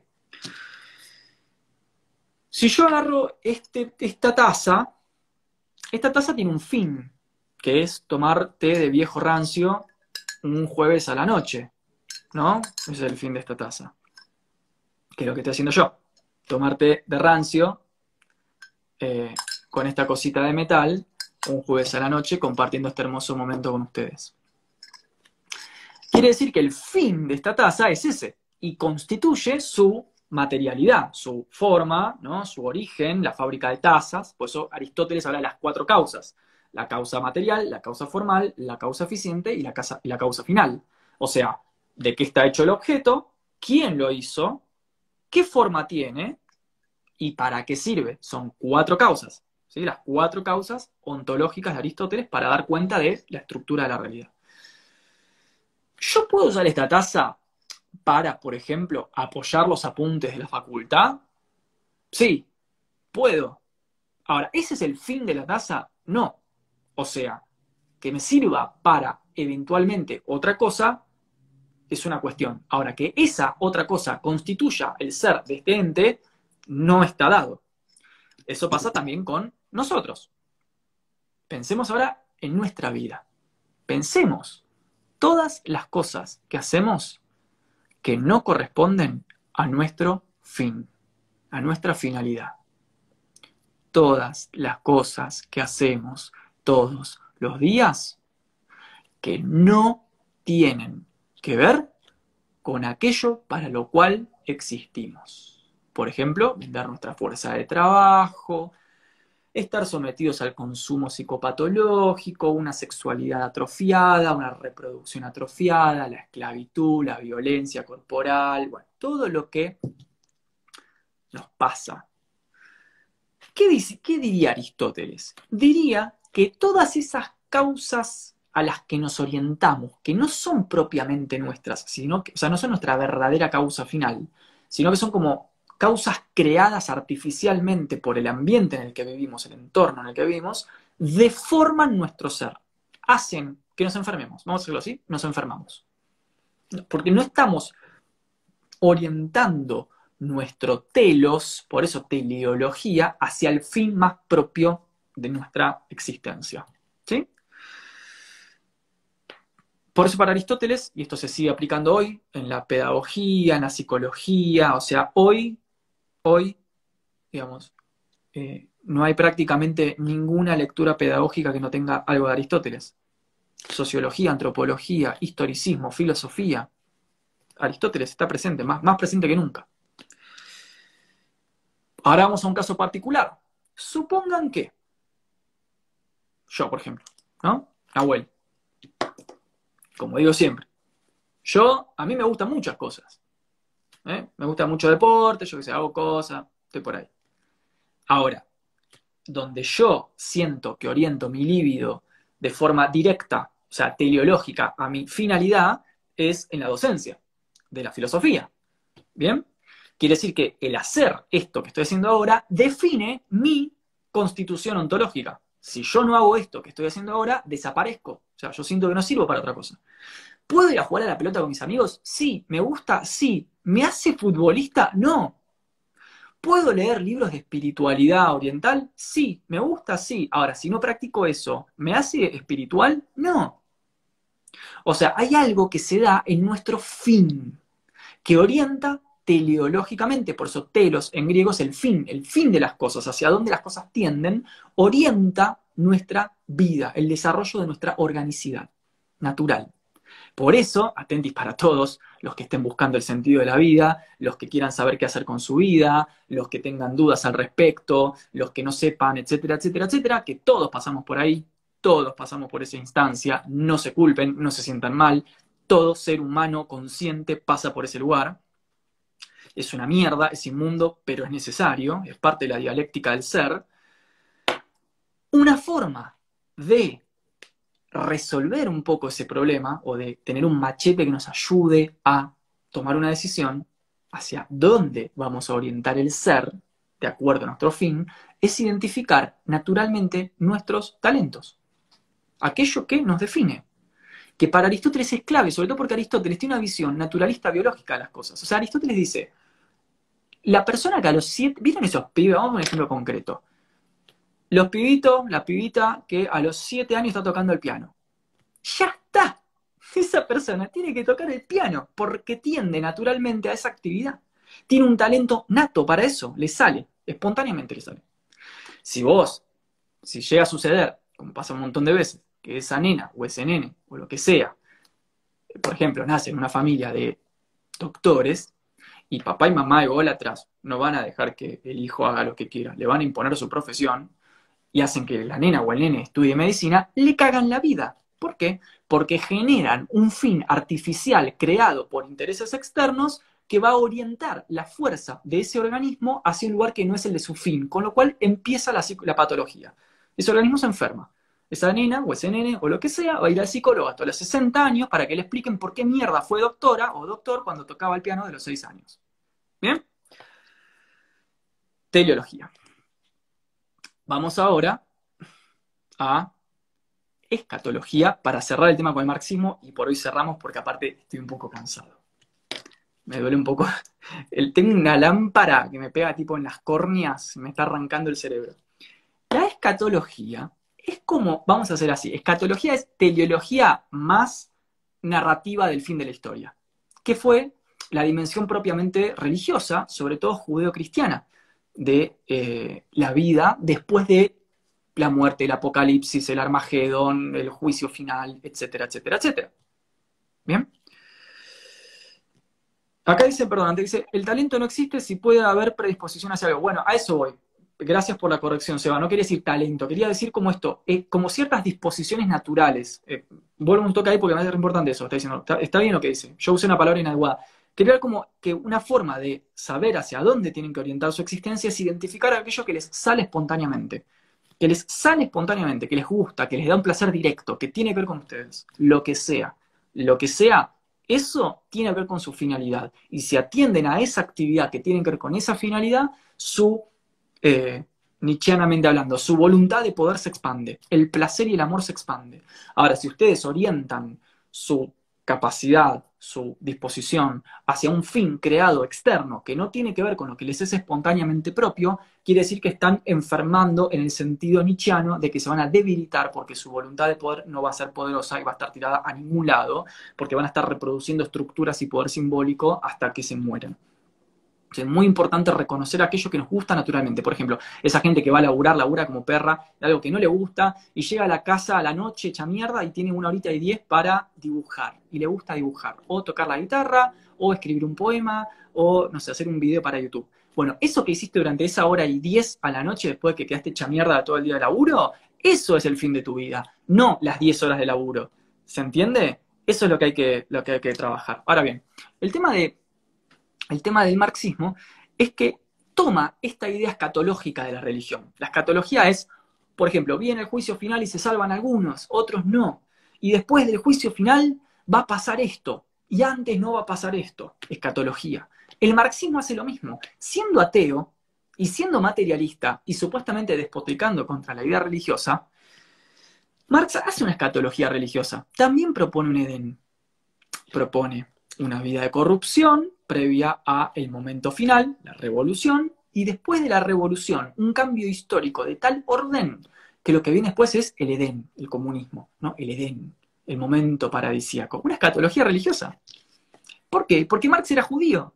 Entonces su formación, su, crianza en la familia judía eh, estaba totalmente atravesada por judeo-cristianismo, que es lo mismo. No se podía escapar de ciertas lógicas binarias, platónicas del judeo-cristianismo. Por ejemplo, la lógica corrupción, juicio final, salvación, que Marx la traduce a capitalismo, revolución, comunismo. La misma lógica, es una escatología religiosa llamada marxismo. Así que bueno, eh, nada, eso eh, para, decir que Marx eh, está bueno, pero ojo que, también es bastante religioso su forma de esto. Lean a Rancière, a Jacques Rancière, el filósofo y sus pobres, cuando habla del marxismo invertido. Dice, Marx es platonismo al revés. Me planteas lo mismo que en los religiosos, una vida de pecado, el capitalismo injusto, un momento de la gracia, la revolución, y un momento posteriori, transhistórico, por fuera del histórico, el Edén, el retorno a la casa de Dios, el comunismo. Es la misma lógica. ¿Sí? Bueno, acá dice Cari Castaneda, ¿qué pensás del coach ontológico? No, no, no voy a entrar ahí, no voy a entrar ahí porque hay colegas y gente que labura de eso y no, no me meto, no, está todo bien. Eh, acá dice Maru, Maru dice, Marx es el opio de los obreros. Acá dice Inyector, los coaches son charlatanes. Dasure, ¿qué piensa de Heidegger como filósofo? Eh, me aburre bastante Heidegger. Lo explico y lo trabajo eh, porque me lo piden, porque en los cursos lo doy, porque es parte de la filosofía, pero me aburre bastante. Eso es lo que me pasa con Heidegger. Pero reconozco que es un gran pensador y que, genera una transformación del lenguaje filosófico del siglo XX y una crítica muy interesante a la metafísica griega. Eh, pero a mí, a mí personalmente me aburre, a mí. No todo. Me parece más interesante los ensayos de Heidegger. Ser y tiempo merece un bodrio insoportable. Pero, por ejemplo, los ensayos breves me parecen muy buenos. Por ejemplo, la época de la imagen del mundo, qué es pensar, qué es metafísica, me parecen, sobre todo qué es metafísica. Lean qué es metafísica de Heidegger, que es un textito de creo que, no sé, creo que son ocho páginas. Muy bueno, muy bueno. Donde tiene la famosa célebre eslogan de eh, ¿por qué el ser y no más bien la nada? ¿no? ¿Por qué el ente y no más bien nada?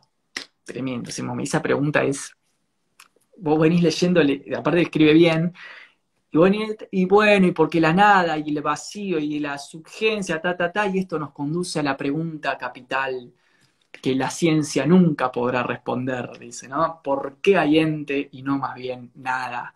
Es genial, la pregunta es ahí muy buena. Eh, ahí Heidegger logra mostrar que la ciencia no puede responder todas las preguntas. Eh, sobre todo no puede responder la pregunta del para qué. La ciencia va a poder responder el cómo, dar una descripción de las estructuras de la naturaleza, eso por supuesto. Cómo se origina el universo, hipótesis. La pregunta que hace Heidegger es una pregunta existencial. ¿Para qué? Es genial. ¿Para qué? ¿Para qué existen estas cosas? ¿Qué hay que hacer con esto? ¿No? O sea, ¿qué hay que hacer con, el con la vida, con el mundo, con la sociedad? ¿Para qué estás acá? Es una pregunta existencial estrictamente filosófica que la ciencia nunca va a poder responder, porque la ciencia no puede dar cuenta de la intencionalidad de la creación. La ciencia puede dar cuenta de que hay creación y puede dar cuenta de la, puede describir sus estructuras, pero no puede dar cuenta, si es que la hay, del diseño, entre comillas, de la intención de que haya creación. ¿sí? Em, acá pusieron una pregunta. Lucas dice, ¿te gusta la fenomenología del espíritu? Sí me gustó la fenomenología del espíritu. de hecho, la introducción de la fenomenología del espíritu es muy bella. A mí sí me gusta. Hegel me gusta aparte. Em, me parece un buen libro, me parece mucho más interesante la lógica de Hegel, eh, la lógica del ser y el no ser, que es como el corazón de la fenomenología. O sea, la gente generalmente, la fenomenología es como el texto conocido y la gente solo lee eso y no lee los otros 20 textos de Hegel, que son como mucho más importantes, sobre todo la lógica, porque en la lógica es como el corazón, la sístole de la fenomenología, es lo que hace que él, te responde que, cómo es que, que la fenomenología es posible en términos de movimiento lógico. Eh, y el ser y el no ser, y la cuestión del espejo, y la, síntesis, la tesis, la, negación de la negación y la determinación en la negación. Me gusta mucho más eh, la lógica, pero la fenomenología es muy lindo como cuento o como relato histórico, ¿no? Como lo que pasó a nivel historia, historia empírica. Em, bien. Acá dice, ¿Qué libros recomiendas para empezar con Aristóteles? Eh, bueno, no hay muchos. Eh, la metafísica es uno y la ética es el otro, ¿no? Después hay textos de poesía, están los textos de, eh, creo que hay unos textos como de, un análisis de las disciplinas tipo geología, biología, la física aristotélica también. Yo, si les gusta Aristóteles, leería de los exotéricos, o sea, los textos de divulgación de Aristóteles. Eh, los que hay. Los esotéricos, obvio que nunca los vamos a tener, porque por supuesto el verdadero saber que transforma el mundo nunca llega a nuestras manos, ni en la universidad. Por supuesto, obviamente. Toda revolución es una disputa por el saber. Por eso en la historia de Occidente está la clásica dicotomía entre exoterismo y esoterismo. Todos los pensadores escribieron para adentro de sus sectas y para afuera. A nosotros nos llega el para afuera, pero el para adentro, el posta, nunca llegó. Son conscientes, ¿no? Eso tenemos que tener conciencia de eso. Eso es muy importante. De hecho, Platón mismo, como decíamos en un vivo hace el otro día, en la carta séptima dice que lo que realmente él descubrió con su filosofía no lo puede escribir en palabras. Eso es de transmisión oral a sus amigos.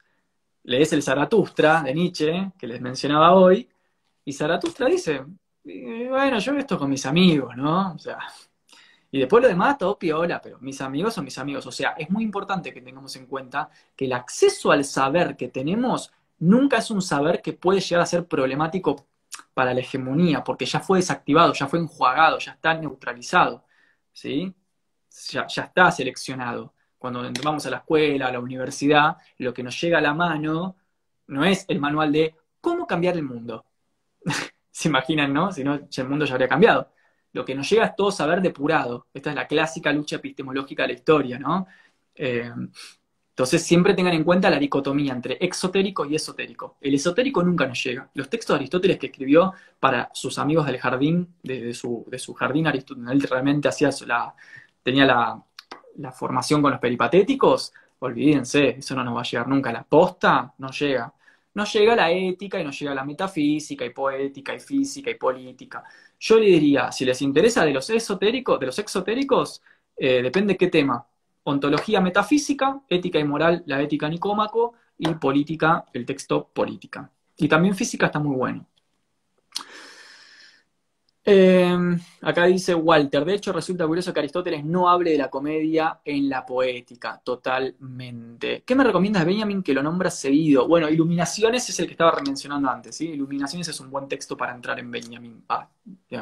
Igual siempre pongo esta recomendación. Primero lean comentadores, después lean a Benjamin. Primero lean a John Scholem, a Susan Bookmores, a, Ricardo Foster, eh, a House y alguno, tengan una idea de lo que Benjamin quiere hacer, y si no, y después vayan a Benjamin, por ejemplo, texto Iluminaciones puede estar bueno, después está el clasiquísimo texto, la época, eh, la obra de arte en la época de la reproducción técnica, de donde Benjamin analiza el fenómeno del cine y la fotografía como socios del fascismo, ¿no? del poder, la estética al servicio del poder, que es lo que yo trabajo en mi campo de doctorado, que es la relación eh, antropológica eh, política entre estética y política, ¿no? Eh, esto que hablamos antes, lo simbólico, el reparto de lo sensible, todo poder implica un reparto de la mirada, un ordenamiento de la percepción, bueno, todo eso son dimensiones estéticas del problema, que justamente son las que no son las hegemónicas, porque ahí está el poder.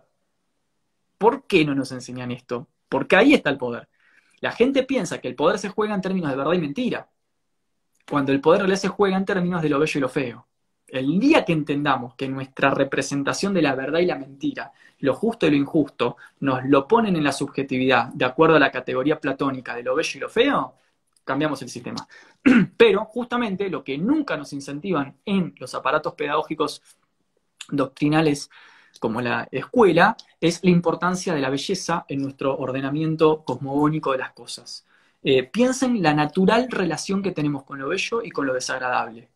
Como dice por ejemplo, Kant con lo bello y lo sublime, como dice Edmund Burke con el placer y el displacer, nosotros nos orientamos primero con esas categorías y después pensamos en términos de la verdad y la mentira. Pero, por ejemplo, naturalmente, espontáneamente, tendemos a pensar que la verdad, la verdad es bella.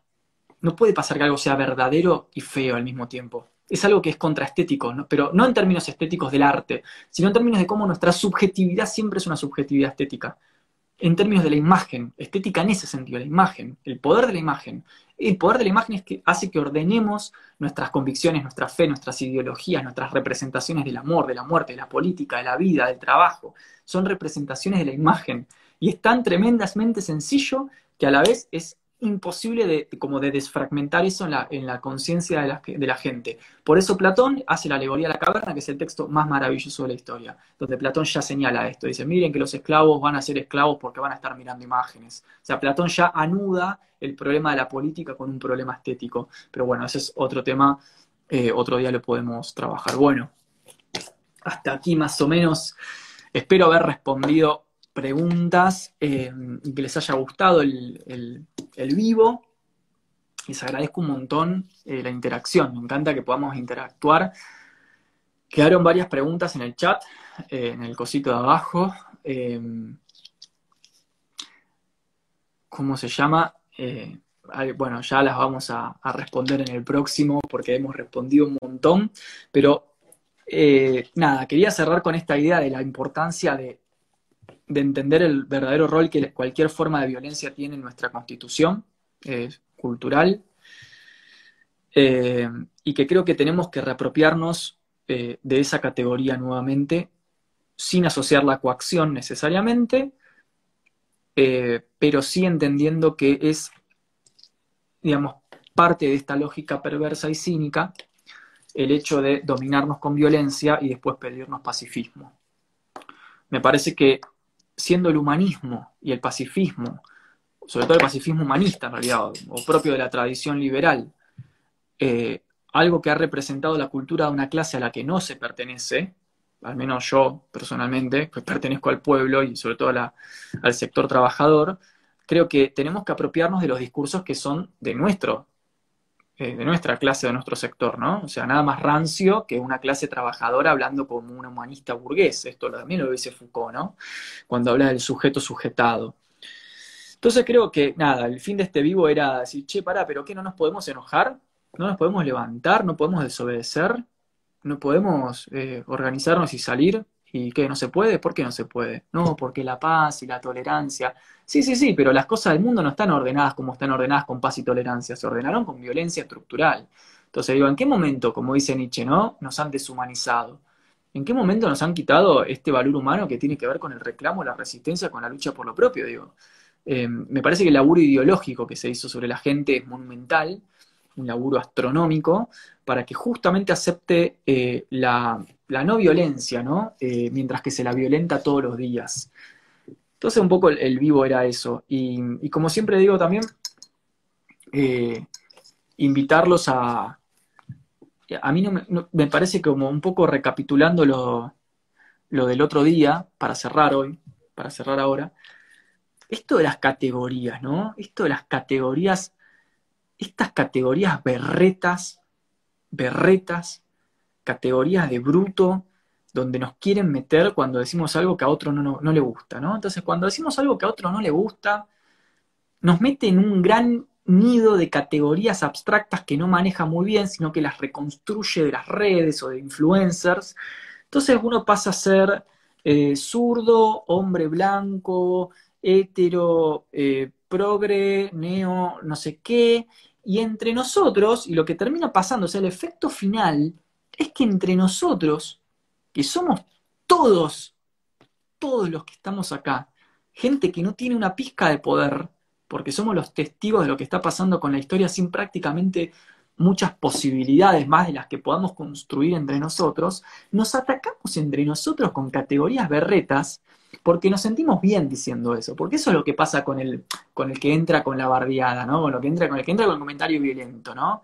El que entra así como, y vos, a ver, a ver, dame cuenta, a ver, explícame, vos, hombre zurdo, a ver vos, y qué, y convenceme, toda esa cosa de la soberbia la arrogancia de la persona eh, que creo yo que no está muy formada, me parece que son cosas que hay que empezar a deconstruir, ¿no? Eso, tenemos que empezar a querernos. Digo, nos han enseñado a odiarnos, realmente, a ver en el otro un enemigo, un competidor.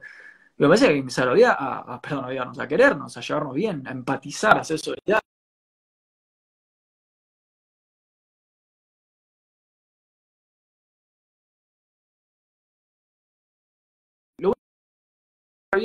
solidaridad. que todos nosotros. Entonces digo, de construir el lenguaje implica esto, también como consecuencia moral final, que nos empecemos a llevar bien, entre todos. No, pero decís todos, no decís todes. No, qué facho conservador que sos, boludo. ¿Es un problema, digo? ¿Es un problema eso?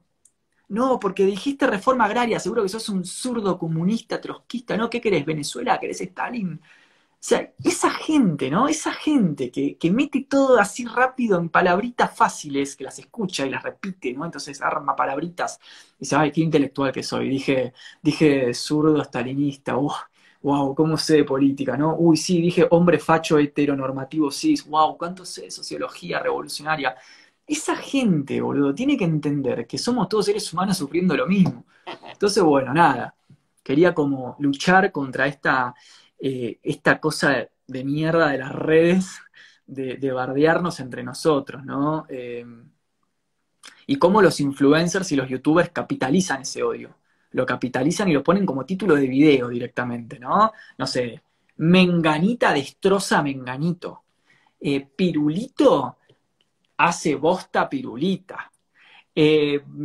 no sé, persona de tal ideología aniquila al de, ¿no? Y la gente entra y consume, porque aparte somos morbosos y amarillistas, nos encanta ver que hagan mierda a alguien, nos encanta, porque somos todos santa inquisición, somos todos medievales, nos encanta ver que hagan mierda a alguien. Entonces digo, y después hablamos de la revolución, el progresismo y la tolerancia, mientras que miramos videos de YouTube donde hacen mierda a la gente. Se dan cuenta que la violencia es algo que está en un nivel que no se puede gestionar, no se puede gestionar. Esa misma gente que te dice que quiere paz y resolver todo con la paz es la que mira videos de eh, cómo hacen mierda a militantes, a pibes, a pibas, que, viste, no sé, consume esa porquería. Y a eso lo llama filosofía, y a eso lo llama política, y a eso lo llama militar. Entonces, bueno, dejémonos de joder y no nos odiemos más entre nosotros, ¿no? Lean, si les interesa, de Benjamin sobre el ensayo sobre la violencia que antes lo mencionaron. Ensayo sobre la violencia. También está esto ahí adentro. Acá dice Franco, lo hacen a, propósito, típico Revolución Popular, el portal, sí, pero también del otro lado, digo, en todos lados, ¿eh? O sea, hay influencers que hoy son constructores de opinión pública que te ponen esto, ¿no? Eh, no sé, Menganito destroza a progresista, Pirulito aniquila a feminista. Esa cosa de aniquilar, de que la lógica del contenido es la aniquilación de un otro. De un otro que es un pobre diablo como yo y como el que hace el video, porque si la aniquilación se jugara en categorías de una estructura de poder real, bueno, vaya y pase, aunque sea estamos en una lógica imperial, yo que sé, una lógica de la lucha y la defensa, yo qué sé, no sé, pero cuando esa lógica de la aniquilación del mismo sector social, laburantes, yo me cago de risa, ¿entendés? Así que eso. Bueno, nada. Eh, ah, el otro dice, el otro día Winter on Fire, ¿la viste? No, es buenísima esa película. Vean Winter on Fire, acá dice Sasha, peliculón. Sí, para mí es el ejemplo de lo que fue una revolución en serio, en serio, posta, una revolución de verdad.